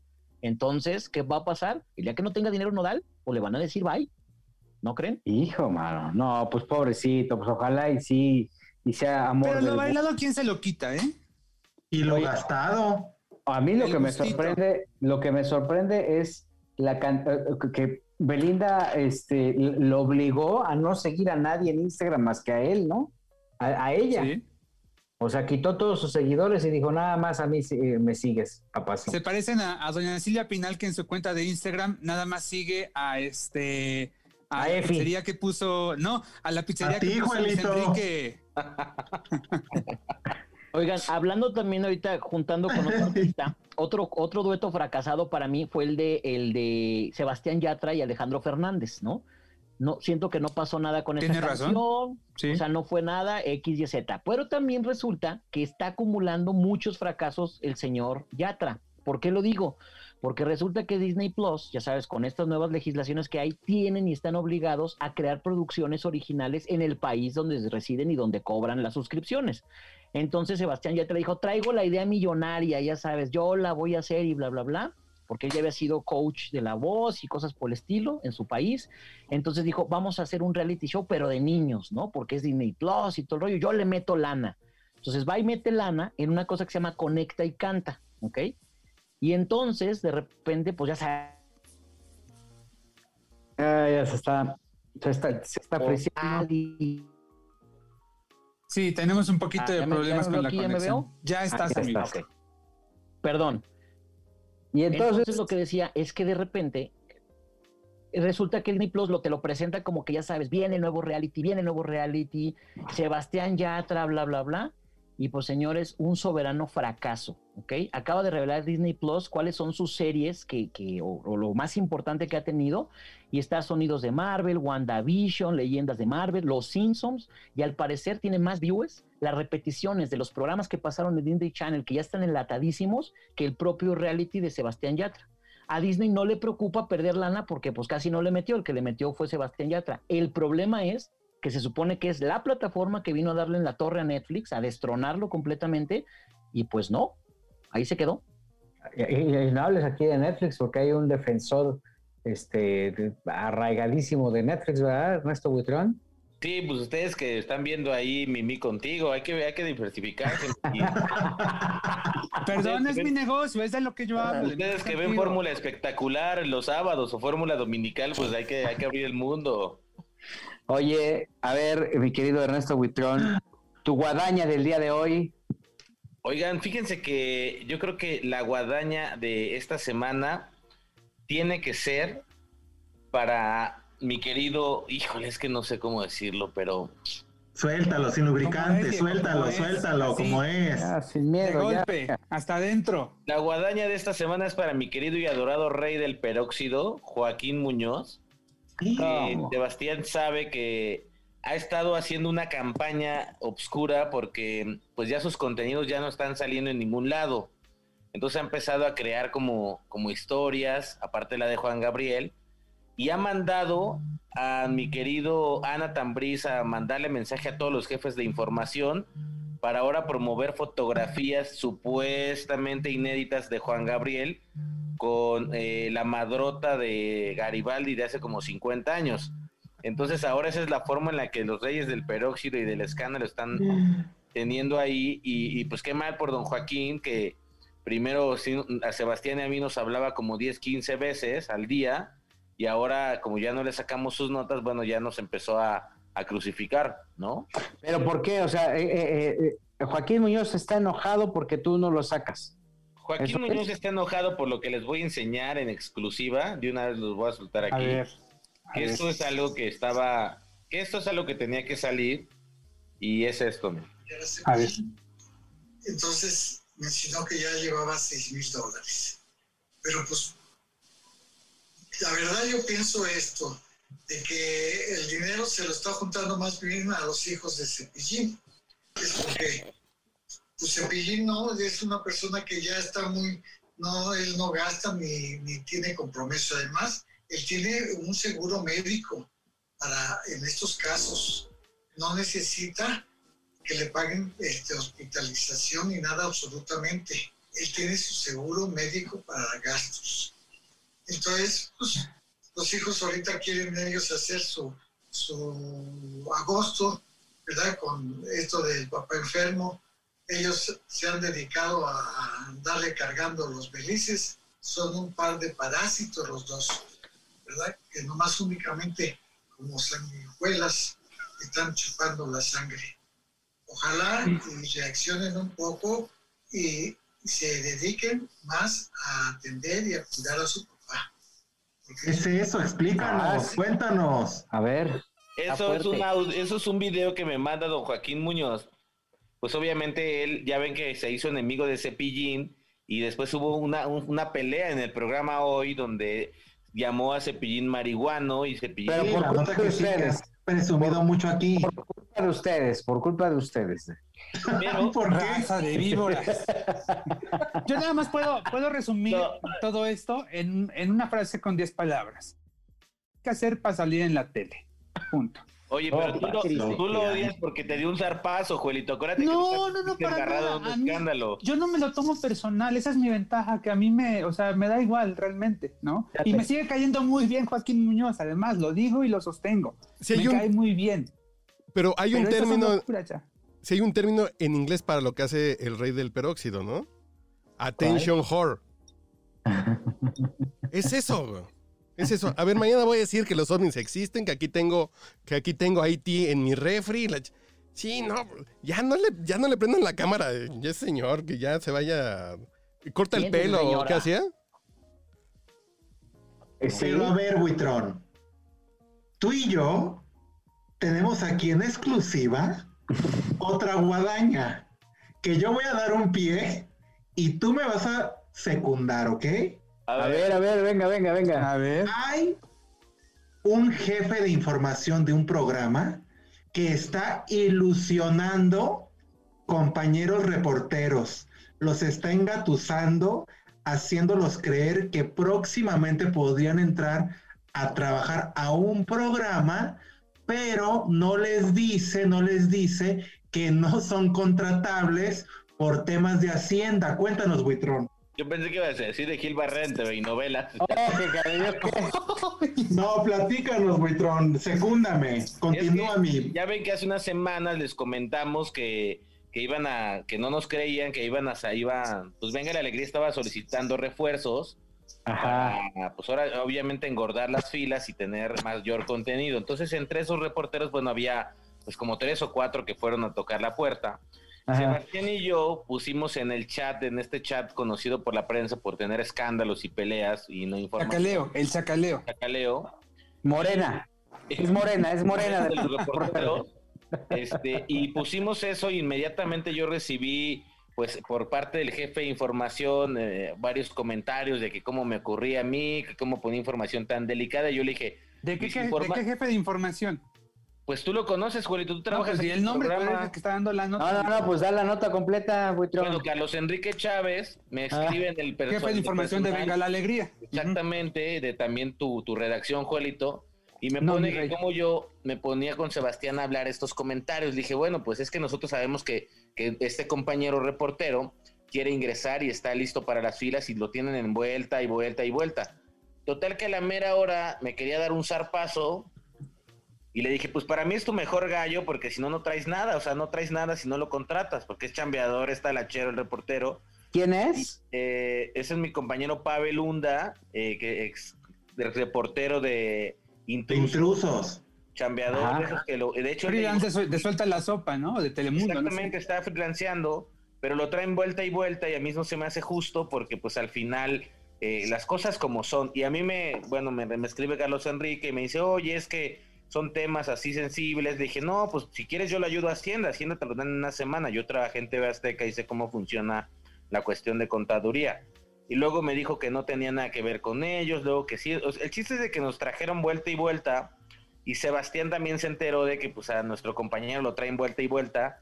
Y a la mera hora nos enteramos que pues de todos modos el reemplazo que metan pues no, de nada va a servir porque al que metieron al programa este Survivor pues va a durar como una semana. Entonces, este, pues sí se me hace como gacho esa guadaña, teniendo en cuenta que hoy en día la chamba está complicada y que todos los compañeros pues están buscando y talachándole, ¿no? O sea, pero, pero no fue por acoso. Pues eso es lo que está de moda ahorita. No, a mi Pavel Chuna no lo va a acosar ni Juelito, ya ves que ese es acosador profesional de reportero. No, a mi Pavel Hunda le huye hasta el No coronavirus. Le huye hasta el coronavirus a mi comadre. Está re feíta. Ay, no sean así, no, no, no sean así. No. Oye, no, pero hay otra. Ahí es guadaña. no es guadaña, ¿no? O me voy con Mimi, ¿eh? O me voy con Mimi. Ay, no, no, no, no, tranquilo. Vete a Fórmula Espectacular, Leonela. ¿Cómo? Vete a Fórmula Espectacular, Leonela. No, no, no, no, aquí estoy bien. Pero bueno, esa era la guadaña que teníamos, ¿verdad, Buitrón? O sea, confabularon entre los dos, o sea, Ajá. confabularon para este eh, hablar Además, de... una guadaña muy venida a menos, me parece, ¿eh? pero bueno. Está bien. Este, oigan, concluyo yo, ¿verdad? Ya- para despedirnos, porque creo que ya nos vamos. Vamos a hablar rapidísimo, antes de que se nos acabe el tiempo, del asalto a la casa de Juan Gabriel en Torreón, Coahuila, que ocurrió, aconteció este fin de semana. Casa que perteneció a Juan Gabriel y que ahora pertenece a este grupo de propiedades de las que Silvia Urquidi eh, eh, pues es, es propietaria, ¿no? Eh, que además, bueno, la ha traído en polémica desde hace cinco años porque tras la muerte del libro de Juárez, eh, el licenciado Pous eh, ha emprendido un proceso legal, ¿verdad? Pues para, eh, digamos, recobrar la propiedad de estas casas, proceso que además se nota, eh, pues parece que va para muy largo todavía, ¿no? Porque entre que eh, sí toda la compraventa de las casas está hecha, eh, está legalizada, está ante, ante notario, y luego agreguen en la pandemia, bueno, pues viene para muy, muy largo. Bueno, pues una de estas casas eh, resulta que sufre un robo el pasado fin de semana y justamente platicamos con Silvia Urquidi, ¿verdad? Que eh, además sé que eh, viene algo de ella en TV y novelas, ¿verdad, Gil? La próxima semana. Pues eh, eso quiere, eso quiere, pero, pero pues, todavía no sabemos. Todavía no sabemos. Ay, pues le hablaron tus reporteras, ¿eh? Le hablaron tus Sí, reporteras. sí, sí, sí, sí, sí, eso fue lo que me Este, sí, sí. Entonces, bueno, ella nos cuenta un poco cómo estuvo este robo a lo que un día fue la casa del Divo de Juárez. Así que, mi querido Carlos H. Mendoza, por ahí lo tenemos. Ah, ah, no, don- pues díganme, Por favor, avísenme. en nuestro, en nuestro chat, avísenme. querido. Pero ¿cuál de todos los audios tengo? El de Joel. Ok. Ahí. No me cuelgue, lo estamos atendiendo. Fíjate que fue el sábado a la una y media de la tarde. Es más, yo estaba aquí en, en casa. Y fíjate que estaba con, con Rocío Vázquez, la hija de Alberto Vázquez, Ok. que había venido a verme. Ya ves que, que Alberto vive allá en, en, En Torreón. pegado a Torreón. Ajá.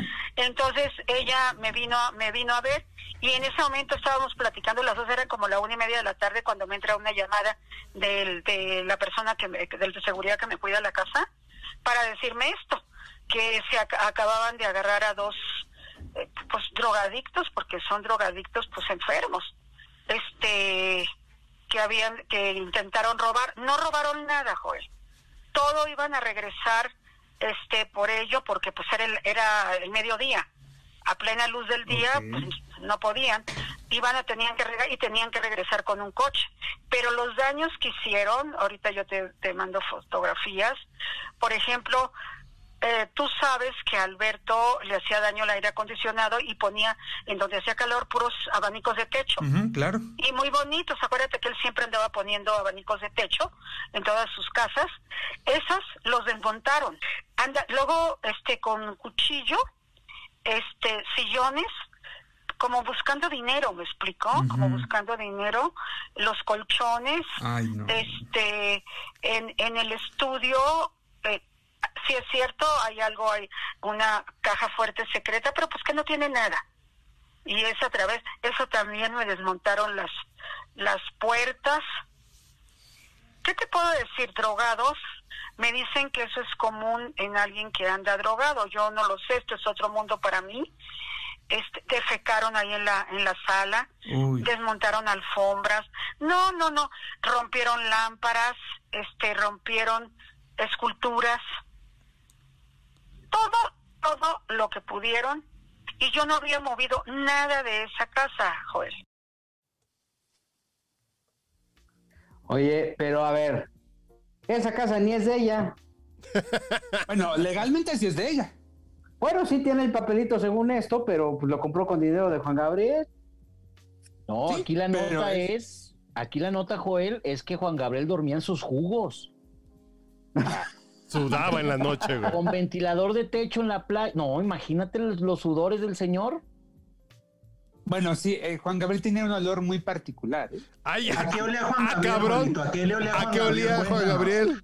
Cuéntanos esa exclusiva, a ver. Es que era un poco, sí, a, a sudorcito de una persona ya, ya mayor, rancio. pero combinado con, como con, con toda esta hierba que todo el tiempo estaba usando él, ¿no? Pero marihuana. ¿Qué además- hierba?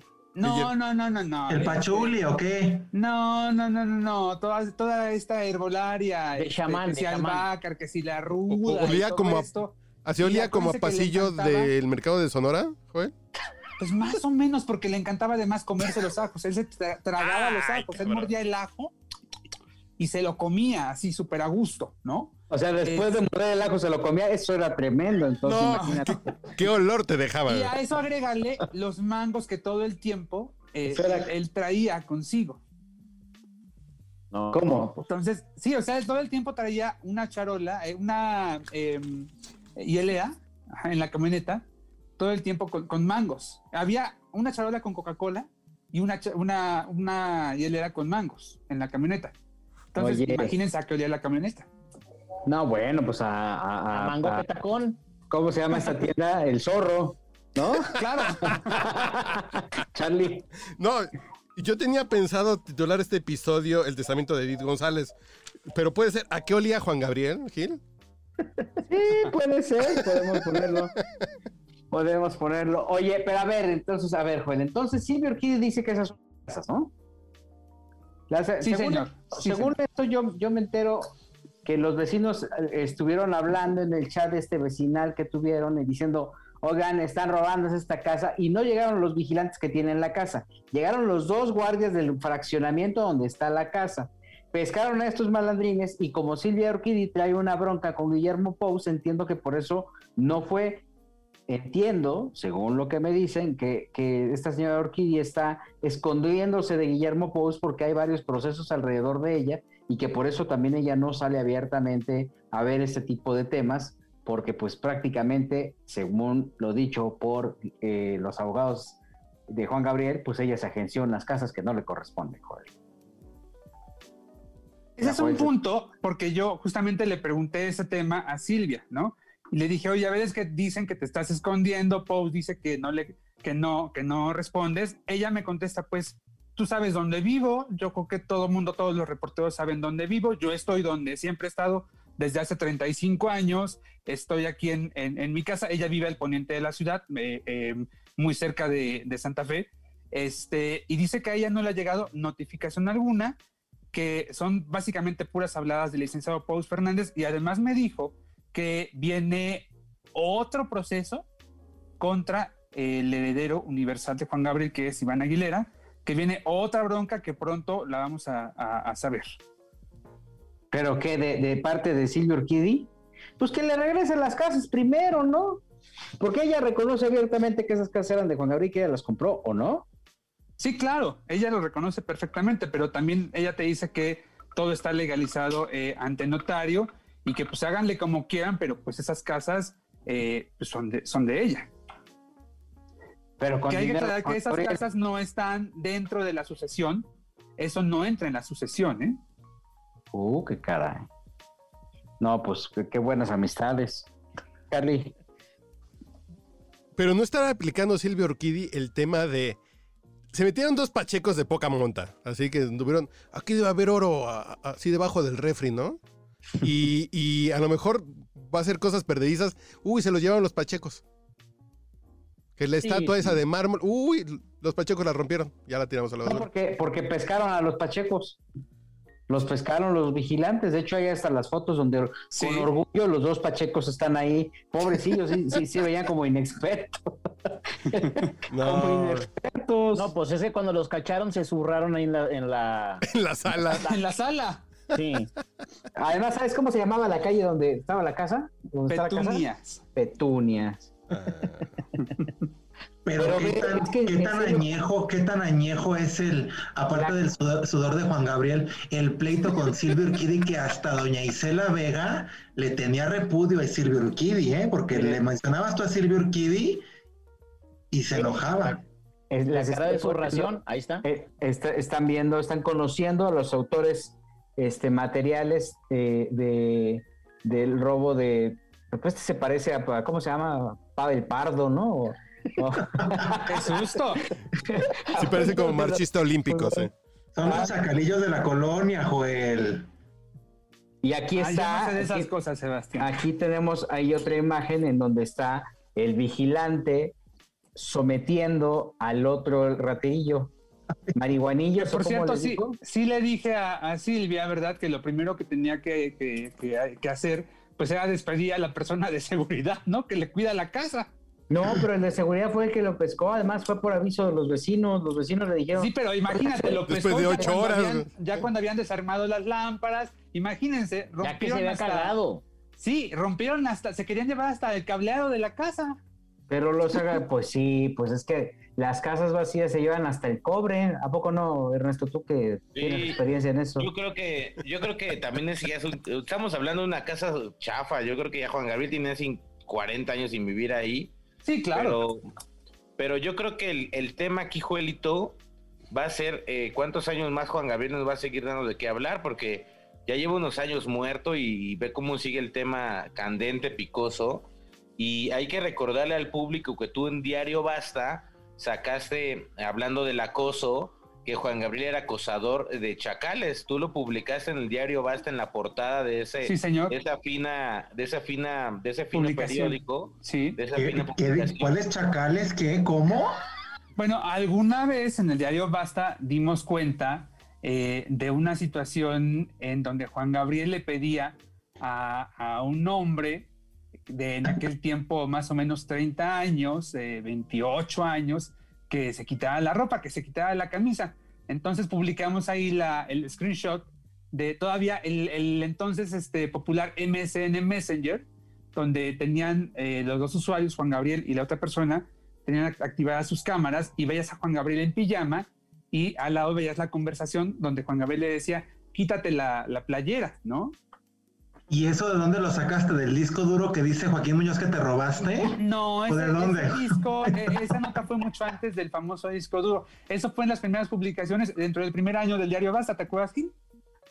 Sí, sí, sí, sí, sí. Cuando, cuando este estaba, pero ya tendría esos siete años, ocho años. No, mi querido, no, eso tenía 10 años, 11, 10 Diez años, más o menos, sí. Fíjate nada más. No, ¿Qué pasó con Efraín, Joel? ¿Tiene todavía su Creo que vive, taller? vive muy feliz con su mujer y su taller allá en Hermosillo. Ah, todavía lo tiene. Me parece que sí. Y si no tiene ese, ya puso otro, ¿eh? Pero este, además yo recuerdo que tras la muerte de Juan Gabriel, curiosamente empezaron a aparecer en plataformas como eBay o Mercado Libre, eh, pues venta de hasta de los calzones de Juan Gabriel. Ay. Aparecieron las pijamas, me acuerdo que por los calzones pedían algo así como 5 mil, 6 mil pesos, ¿no? Con olor a rancio, con el olor a mango, con la coquita. Vento a saber con qué olor. porque- ¿Y eso los vendía Efraín, los calzones de Juan Gabriel? A Juan Gabriel eh, él gustaba de quemar su ropa íntima, ¿verdad? Ah, Pues cabrón. justamente para que no ocurrieran ese tipo de, de situaciones. Y yo no sé quién los haya puesto a la venta, pero sí me queda claro que pues tuvo que ser alguien con quien Juan Gabriel compartía eh, pues esa parte tan íntima de su O vida, sea, ¿no? no, Como los no hay forma, Joel, que haya o exista en estos momentos agua de calzón de Juan Gabriel. No, No, porque no, porque todo se iba al fuego. Ay, pues qué ridículo el señor Juan Gabriel también. ¿Y quién No, quiere? oye, no, estamos hablando de uno de los grandes compositores de, de nuestro país. Oye, Pero eh, quemar los Ernesto, calzones que está medio ridículo, ¿no? Así como de, para que nadie los vaya a vender, voy a quemar mis calzones. Él tenía unas ideas muy particulares, ¿no? Oye, eh, y, y la herencia de Manzanero entonces ya está repartida y el heredero que estaba en, en Lima ya, na- naranjas dulces, no recibió ni, ni gotas de esta tarde Villover, ¿no, Ernesto Buitrón? No, nada. Fíjate que yo creo que ese tema de las herencias está durísimo, pero eh, a eso, ellos ya llevan peleados muchos años, porque acuérdate que, que el hijo de Manzanero, eh, de ahí de nuestra hermana patria de Perú, de Sebastián y mía, que pues somos como mexicanos peruanos. Tierra de la Tigresa del Oriente y de Laura exactamente. Eh, él se metió en muchas cosas de drogas, ¿no? Yo creo que ahí el ganón pues fue Juan Pablo, ¿no? Y, y sobre todo el maestro, pues al tener tantas esposas estaba muy bien protegido por este tema. Pero fí- fíjate que esa, esa herencia, y yo creo que en algún punto todavía no se ha leído el testamento. Según yo tenía entendido, se leía a finales de este mes, El de, el de Manzanero. el de Manzanero. ¿Y cómo vendrá? Va a venir con, con tu- pues, con, con mucha lana, ¿no? Porque sí tenía dinero, no, el maestro, ¿no? Yo creo que Sí, la ganona es la esposa, ¿eh? Prima de, perdón, tía de José Manuel Figueroa, prima de Joan Sebastián. Ujú. Ah, es cierto, son, eran, eran familiares. ¿no? Eran familiares. O a lo mejor le toca a José Manuel algo. Bueno, a mí sí me encantaría saber cómo va a quedar la repartición de las regalías, porque realmente eso es eh, la Claro, esa es, oro, esa ¿no? es la herencia, esa es la herencia, las regalías. Híjole, sí. Y las propiedades, porque eh, acuérdate que don No, Armando pero- era, era dueño de medio Yucatán. Sí, claro, sí. Pero las propiedades, mira, este, sabes que en alguna situación de emergencia, pues igual las puedes vender, no sé, ¿verdad? En cambio, las regalías, pues sabes que al menos otros 50 años eh, van a, a seguirte dando dinero. Oye, y la, y la SACM, ¿no? También ahí, ahí también viene una lucha de poderes muy, inter- muy interesante, ¿no? Pues vean a Pocholo que sigue viviendo con una canción. Imagínense el maestro Manzanero. Con caminos de Michoacán. Oye, y ya para irnos, ¿qué, ¿cómo ven lo de Rafael Amaya? Sí, sí, sí, digo, trascendió. TV Notas publicó un video en donde aparentemente eh, eh, sacan a, a Rafa Amaya pues muy desorientado y corriendo en las calles de Tijuana. Este, y después la manager de Rafael Amaya salió a decir que, pues, que- que estaba buscando un Uber, pero la verdad es que la, la condición en la que estaba pues no era justamente la de... Yo- no lo sé. Yo nunca me he puesto a, nunca me he puesto a buscar un Uber de esa manera, ¿eh? Pero este, a lo mejor así llega más rápido, no sé. Lo Sí, que pero sí- pasa, hay, hay que recordar una cosa. Rafael Amaya venía mucho a Guadalajara porque él fue novio de Lucelena González. ¿ok? Sí. Hace mucho tiempo, ¿no? Entonces venía mucho a Guadalajara y era buen cuate. Estaba en Garibaldi, en la época que nadie conoció a Garibaldi. ya Junto con Ricardo Crespo, ¿no? Exacto, en el cascajo ya de Garibaldi, ¿no? Entonces él venía mucho a Guadalajara y le estaba buscando una oportunidad. La verdad es que este éxito del Señor de los Cielos lo volvió medio, medio loquito, despegó los pies del piso, se refugió en las drogas y de pronto entra a esta clínica de, de Julio César Chávez, pero el Señor se cuenta como que en cuanto dijo, pues ya llevo una semana, dos, tres, este, de rehabilitado y no he sentido ganas, vámonos. Y la manager Gil, pues obviamente quiere hacer dinero y al parecer hay una, una negociación con Telemundo para resucitarlo, porque como es narconovela, pues ya sabes que, que, que fingió su muerte y ese tipo de cosas para la última temporada ya de esta narcoserie. Entonces el problema es que pues la manager está por un lado, el señor está mal, él necesita rehabilitación, necesita estar con su familia y él tiene que tener ganas. Pero el problema es que sale y se va de chupe con los amigos, pues entonces, pues no, así no va a poder. Hijo, Sebastián. Pues yo soy fanático y ahora sí que con lo que hizo el señor Julio César Chávez lo terminé de admirar más, porque luego luego alzó la voz y pidió que no le echaran la culpa a él de cualquier situación que, que, su- que sucediera con Rafael Amaya, porque la manager de, de Rafa luego luego le tiró la bolita a Julio César Chávez y dijo que el señor Chávez estaba prácticamente haciendo publicidad y había hablado de más. mintió, ¿eh? Tampoco mintió. No, pero, pero tampoco le pueden echar la culpa a Julio César Chávez de que No, haya claro. fracasado Rafael Amaya. Pero Entonces, ya Julio César Chávez, Julio César salió a hacerse publicidad con ese tema, también eso es cierto. Sea, pero ya Julio César Chávez dijo que esto es un proceso, que se necesita un seguimiento y Claro. que él no, él no necesita hacerse publicidad de nadie. Entonces tampoco le pueden echar la culpa Pues de que a, no se a la Julio haga, entonces, César. Si no necesita hacerse publicidad de nadie, pues que no se la haga, que no aparezca en los medios promocionando su clínica y diciendo que eh, fulanito de tal viene a rehabilitarse. Pero ¿por qué no? Es- acuérdate que el huevo hay que Entonces, que no diga que cacaratearlo. no necesita publicidad porque todos la necesitamos. Eh, no. Joel, pero es que hay que recordar una cosa. Eran cuates de alguna forma, no sé cómo eran amigos, y entonces. Y le salvó la vida. Sí, le salva la, mi- la vida, y aquí es donde viene un asunto, este, un asunto en el cual decimos, a ver, te voy a aceptar en mi clínica, pero sabes que no te voy a cobrar un peso, y tú sabes, Joel, que ahí cuesta un dineral tener una persona claro. cada mes. Entonces, como que el trato fue, te dejo entrar a mi clínica, voy a decir que entraste, y that's it. ¿Sí me explico? Pero si necesitas es que publicidad, no digas lo- que no la necesitas. Pero, no, pero nada en ese momento. No te enojes, Joel. Pues total, es Rafa Maya. Te voy a llevar a esa clínica, Joel. Estás muy impertinente, ¿eh? Estamos chupando a gusto, Joel. Sí, pues total, digo, Rafael Amaya, lo que menos le importa. Bueno, a él lo arreglamos con unas chelas. No, qué pena por Rafael, la verdad. ¿eh? La, la verdad es que yo sí lo siento mucho porque era un cuate que tenía un futuro tremendo y de repente. Que le cayó costó este- mucho, Gil, llegar a donde llegó. Le costó años y años de muchas necesidades y de muchas penas. Aunque te voy a decir una cosa, él siempre también tenía muy claro que quería hacer lo que, lo que, o sea, llegar a este, a este nivel. O sea, fue de los pocos que. Pero no- nadie lo pelaba, Gil. ¿Tú, te- tú recordarás? Y, en, y no, y en alguna época él se envalentonó y él dijo, ¿saben qué? Yo, yo me voy, este, me voy a aventar a, a hacer carrera yo solo. Él tuvo una negativa incluso con Televisa desde eh, que empezaba o cuando ya empieza a brillar, a brillar y fue, pues hay que reconocer este acto de valor de salirse y de buscar y, y formar su propio futuro, este, pues a base de, de lo que fuera con tal de poder lograr sus objetivos. Es una pena, seguramente su familia debe estar padeciéndola tremendamente. Una enfermedad como el alcoholismo, como las adicciones, nunca eh, se, se necesita No mucho valor y se necesita eh, mucha entereza para poder salir adelante y ojalá y, y- y- y Rafa sale adelante ante esta situación. Por lo pronto, no tenemos a Rafa, pero tenemos al Rey Grupero, que este, pues hoy por hoy es una de las grandes estrellas, por ejemplo, que rigen eh, las notas informativas de Ernesto Buitrón. No, ya, ya me lo robó a TV Azteca, Gil.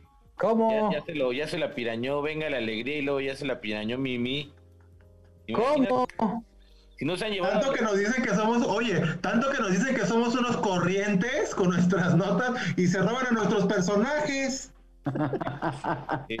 Ya, Oye, ya- entonces, se lo- ¿Rey Grupero ya no va a estar en Televisa porque ya está en Azteca o qué? ¿Qué lo van a meter a la lista o alguna cosa de esas o qué?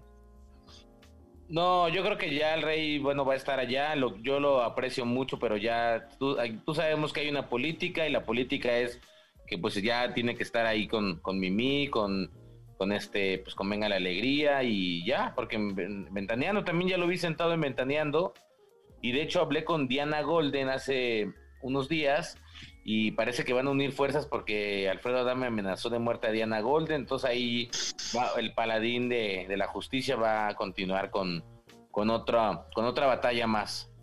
Híjole, mano. Este, pues qué, qué buena adquisición. A mí me late que le ofrecieron alguno de estos realities, ¿no? No sé. Ahora, vi que, que- que también hizo un comentario ahí de que su chofer, de que, que había corrido un chofer. Eh, ¿Cómo estuvo ese tema? Eh, Sebastián, Corrió ¿tú lo un chofer porque su estaba filtrando información a Alfredo Adame. Que le robó la morralla, que le robó la morralla del carro, que le dejaba dinero ahí como para eh, ver si era él el que se lo robaba y descubrieron que sí. Pero Que- yo creo que le robaste un calzón de Cintia Clitbo, por eso se enojó el rey grupero. Que se acababa sus pastillas, ¿no? Que dejaba ahí las pastillas, las halls negras y se las acababa el chofer. Es que el chofer les daba mejor uso a las pastillas. Ah, claro. Oye, ¿y si tiene lana el rey grupero, Ernesto, o qué? Sí, ¿Por qué pues, trae realmente- chofer? Ay, no tiene lana, joder. No, tiene Lara. tiene- acuérdense que él eh, monetiza muy bien sus canales de YouTube y aparte está patrocinado por varias marcas en TikTok. O sea, TikTok no le paga, pero las marcas que patrocina le pagan por estar ahí. Entonces él tiene su seguridad, su chofer. Pero a ver, Sebastián Reséndiz, o sea, con exclusividad en Televisa, carta de vestuario, su sueldo de la anda, yo no lo veo con chofer, Ay, pues ni que fuera Galilea. pues están al mismo nivel, ¿no? Según yo está Galilea, no, Andrea, Galilea y Sebastián.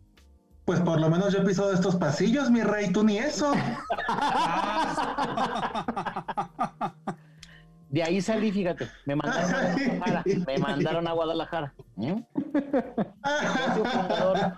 Él es Mira, un producto está. de Emilio La Rosa. Imagínate. Qué Oye. Buitrón, pero ¿cómo está eso de que la tesorito va a cantar con José Manuel Figueroa? Se reunieron la semana pasada eh, en la Ciudad de México porque José Manuel fue a grabar un video, vino a grabar un comercial para una marca americana y ya ven que la Tesorito está, pues es un personaje muy bizarro, es nuestra tigresa del oriente. Pero a ver, espérame, espérame, espérame. Especifica eso de una marca americana porque eh, hay este, eh, hay una cosa muy abierta, un campo muy pues. abierto. No, viene a grabar algo para Estados Unidos, o sea, Para, una para esas tortillerías de Houston o de San Antonio, ¿no? algo así. Los mercaditos. Entonces, este, se reunió con la Tesoro, una comida en, lo que, en la que también estuvo la productora Carla Estrada, y ahí hay una posibilidad de hacer un dueto, va a haber un dueto entre la Tesoro y José Manuel Figueroa, que ahora pues está tratando de diversificar su carrera. Yo creo que le tiró pues ya muy antaño, ¿no? Pero bueno, pues José Manuel siempre se atreve como a hacer varias cosas, entonces hay que ver cómo sale eso. Pero la Tesoro es un icono, me parece que va mucho más allá de que si es de antaño o es No, actual. pero ya es un icono acabado, Juelito. No, ¿Por qué? no, la Tesoro donde se pare sigue siendo la Tesoro, ¿eh? Pero la Tesoro vive de un tema, suavecito. Pero ya. vive de ese tema, fíjate. Ah, bueno, es como los del río. Los del río viven de la Macarena. Claro, ¿Ve? Donde te pongan la. Macarena, tú te vas a parar a bailarla. No, pero la tesorito es la tesorito, Buitrón. Tampoco Sí, me la sí, sí, sí, margines, sí, ¿eh? sí. Claro. No, Yo creo que está a la altura- Tesorito- Yo creo que está a la altura de cantar con, con Natanael Cano. Carlos, No. Carlos, por favor, No te búscate la canción, la de, la de Yo soy del Club de Mujeres Engañadas, es una joya Con esa musical. salimos. Porque Ay, es lo máximo. Es nuestra Es lo máximo. Eh, eh, ¿Y por qué les gusta tanto, eh? No, no, escúchala, Gil. Ahorita que la escuches te vas a poner así como que, no, no, no, vas a ver. Vas a Así ver. te vas a Yo me la encontré en el súper. Me la encontré en el súper, la tesorito muy amable ahí ¿Sin pegando. peluca o con peluca? No, iba con una gorra, me parece. Ah, bueno. Iba con una gorra y ahí andaba ya y, las- y saludando a todo el mundo. Yo un día me la encontré en Cancún a las 3 de la mañana ahí caminando, muy a gusto, ella, partiendo la, la avenida, no sabe. Fíjate nada más. Señoras, No. señores, agradecemos mucho el favor de su atención. Hoy tuvimos dos invitadazos de lujo. Les agradecemos mucho que nos hayan acompañado. El querido Sebastián Reséndiz, Los quiero, nos escuchamos pronto. Muchas gracias. Y desde Guadalajara, Jalisco, el querido amigo y admirado reportero, periodista, este precursor de los Fernández, el señor Jorge Soltero. Muchísimas gracias, de verdad, un sueño hecho realidad. Gracias por compartir. Vámonos al Calimomias. Vente, vente. Estuvimos con ustedes, el señor Carlos H. Mendoza. Señores, un gusto, me la pasé increíble. Si, sin ustedes, mis jueves no son iguales. Qué bonito. Todos los jueves grabamos el podcast, el podcast borracho, no, el pod- quizá hablemos de ti, para que este, por si oyen alguna cosa que ya pasó que el viernes o que el sábado, pues no. Para toda la gente que nos escucha los fines de semana. El señor Ernesto Buitrón, Cuídense mucho, Jorgito, ya esperamos tus exclusivas de los Fernández, acércate tú porque porque ya ves que ahorita han dado mucho de qué hablar, eh, ya que es Salvoelo, ya esperamos ver esa exclusiva pronto y que nos traigas a don Vicente porque nos quedamos con muchas dudas de, de algunas entrevistas que hemos visto, entonces si puedes por ahí, por favor, ya haznos el favor, tú que estás cercano y a ti que te contestan el Es como el ahijado de Chente, fíjate. Ojalá que te hagan de comunicación social Vicentillo, me daría Sí. mucho gusto y sería el primero en felicitarte. Ahí traigo mi hueso, ahí traigo mi hueso. No, pero es en serio, ya de- en serio, Ernesto, sí voy a abogar porque creo que hace falta una entrevista con todos, o sea, con don Vicente, o sea, todos. No que Sí. si, que si la ex no era, que si, no, no, con todo lo- lo- lo- la prensa que lo ha apoyado tantos años, creo que también hace falta darle un ubicatex en la mañana y dos en la noche a Alejandro Fernández, como para que también no se olvide de la prensa nacional, porque nomás cuando trae disco le interesa y después no, y te lo prometo, Ernesto, ahí te daré noticias. Venga, venga. Qué raro, pues Alejandro, quién sabe qué le cambió, le cambiaron el chip. Joel Farrilli. Oye, muchas gracias a nuestros invitados, ¿verdad? Vengan más seguido, por favor. Eh, Sebastián, no aclaraste tu romance con diputado, eh, pero es un, un asunto pendiente que Al próximo ahí. capítulo, te lo dejo. Hecho, hecho, conste. Y hay que estar pendientes porque la próxima semana Juan Osorio anuncia al actor que va a sustituir a Gonzalo Peña. Es, tenemos una cita el día lunes en una conferencia virtual, mi querido Gil. Justamente el lunes va a anunciar el querido Juan Osorio, tenía una terna ya de tres que estaba analizando, estaba hablando con ellos. Prácticamente este fin de semana se toma la decisión de esta situación tan penosa, tan lamentable. Gonzalo Peña sale eh, por ser cómplice de violación. Ya hay una orden de aprehensión eh, girada eh, para Gonzalo, que aparentemente, según Javier Olea, abogado de la contraparte, está prófugo. Este, y bueno, pues ahí está. Y, por cierto que, destacó de una manera burda y absurda la figura de- del diputado Sergio Mayer, quien de un momento a otro abandonó, aba- eh, se puso la bandera del feminismo y de la defensa de género, este, tomando este caso como un caso eh, de éxito para él, cuando al final eh, esta pobre mujer eh, levantó una denuncia el año pasado y estuvo prácticamente pues paralizada la denuncia y ella también en un proceso de, de- análisis y reflexión, porque no trascendía la denuncia que había interpuesto en contra de estos dos sujetos. Y bueno, Sergio Mayer salió muy digno a decir que había este, hablado con el gobernador para que se hiciera eh, eh, justicia alrededor de ella, cuando al final lo que ha dejado pasar Sergio Mayer son la pérdida de fideicomisos y este letargo y este rezago en las producciones y en la comunidad artística y cultural. Pero regala medallas, país. Gil, regala medallas bien bonitas. Eso ¿Verdad, sí. Buitrón? ¿Verdad, Buitrón? Que te regaló tu monedita. Sí, o sea, Eso no es- lo dices, ¿verdad? Eso no lo, Porque, eso no lo Buitrón fue padrino comentas. de, de Antonia. Yo fui padrino de Antonia y pues ahí el diputado Sergio Mayer quiso, quiero, quiso darnos una pequeña contribución en nuestro, en nuestro una moneda de recuerdo. ¿En cuánto la vas a vender en Mercado Libre, Ernesto? No, pues ahí la voy a guardar porque esta frase no se me olvida y se las digo aquí. A ver. Nos dijo, los que tengan esa moneda, acuérdense que va a ser su, su entrada a Los Pinos o por lo menos a, a la regencia de la Ciudad de México. Entonces yo ¡Qué confío. miedo! Para La voy a pedir, la voy a pedir a Mayer, la voy a pedir. Cuando pase, dijo, esa moneda les va a abrir privilegios. Entonces vamos a Lo mismo me dijo la gaviota. A ver, a ver, a ver, Ernesto. Eh, eh, Sergio Mayer, ¿qué les, les dijo? ¿Es verdad? ¿Les dijo eso? Sí, O sea, Sergio Mayer se visualiza como el próximo jefe de gobierno presidente, o presidente de o México. presidente. Viviendo en Los Pinos, no en Palacio Nacional, porque va a regresar. Para a poner un poquito de contexto, y eso igual podemos poner también en el software de, de- de- de- del podcast. Sergio Mayer eh, hizo una conferencia de prensa porque su hija está participando en una serie en Netflix, entiendo. A todos los reporteros que llegaron, el diputado Sergio Mayer eh, sacó, supongo que de su bolsa, porque le va muy bien como diputado y haciendo otro tipo de negocios, eh, les dio una serie de medallas en donde venía el nombre del diputado Sergio Mayer. ¿De qué, ¿De qué material son las medallas? Son una especie de, monedas simbólicas.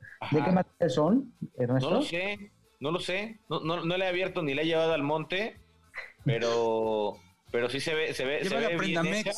Y en el, al, al momento de darle las medallas, el diputado Sergio Mayer les dijo que con esas medallas podían entrar en algún futuro, eh, híjole, no sé si Dios no lo quiera, a la jefatura de gobierno a la que podría, o a la presidencia a la que podría aspirar eh, el, el diputado Sergio Mayer. ¿Ven por qué me Ajá, quiere hacer es daño? correcta, es correcta esa información. Yo ya tengo la mía guardada y los veo desde los pinos. Por si las dudas. ¿Ya ven por qué bebo? Mira, ¿Ya ven por qué me pongo bien estúpido con alcohol? Solo por eso me voy a tomar otro tequilita, ¿eh? Ay, pretextos no necesitas, Joelito.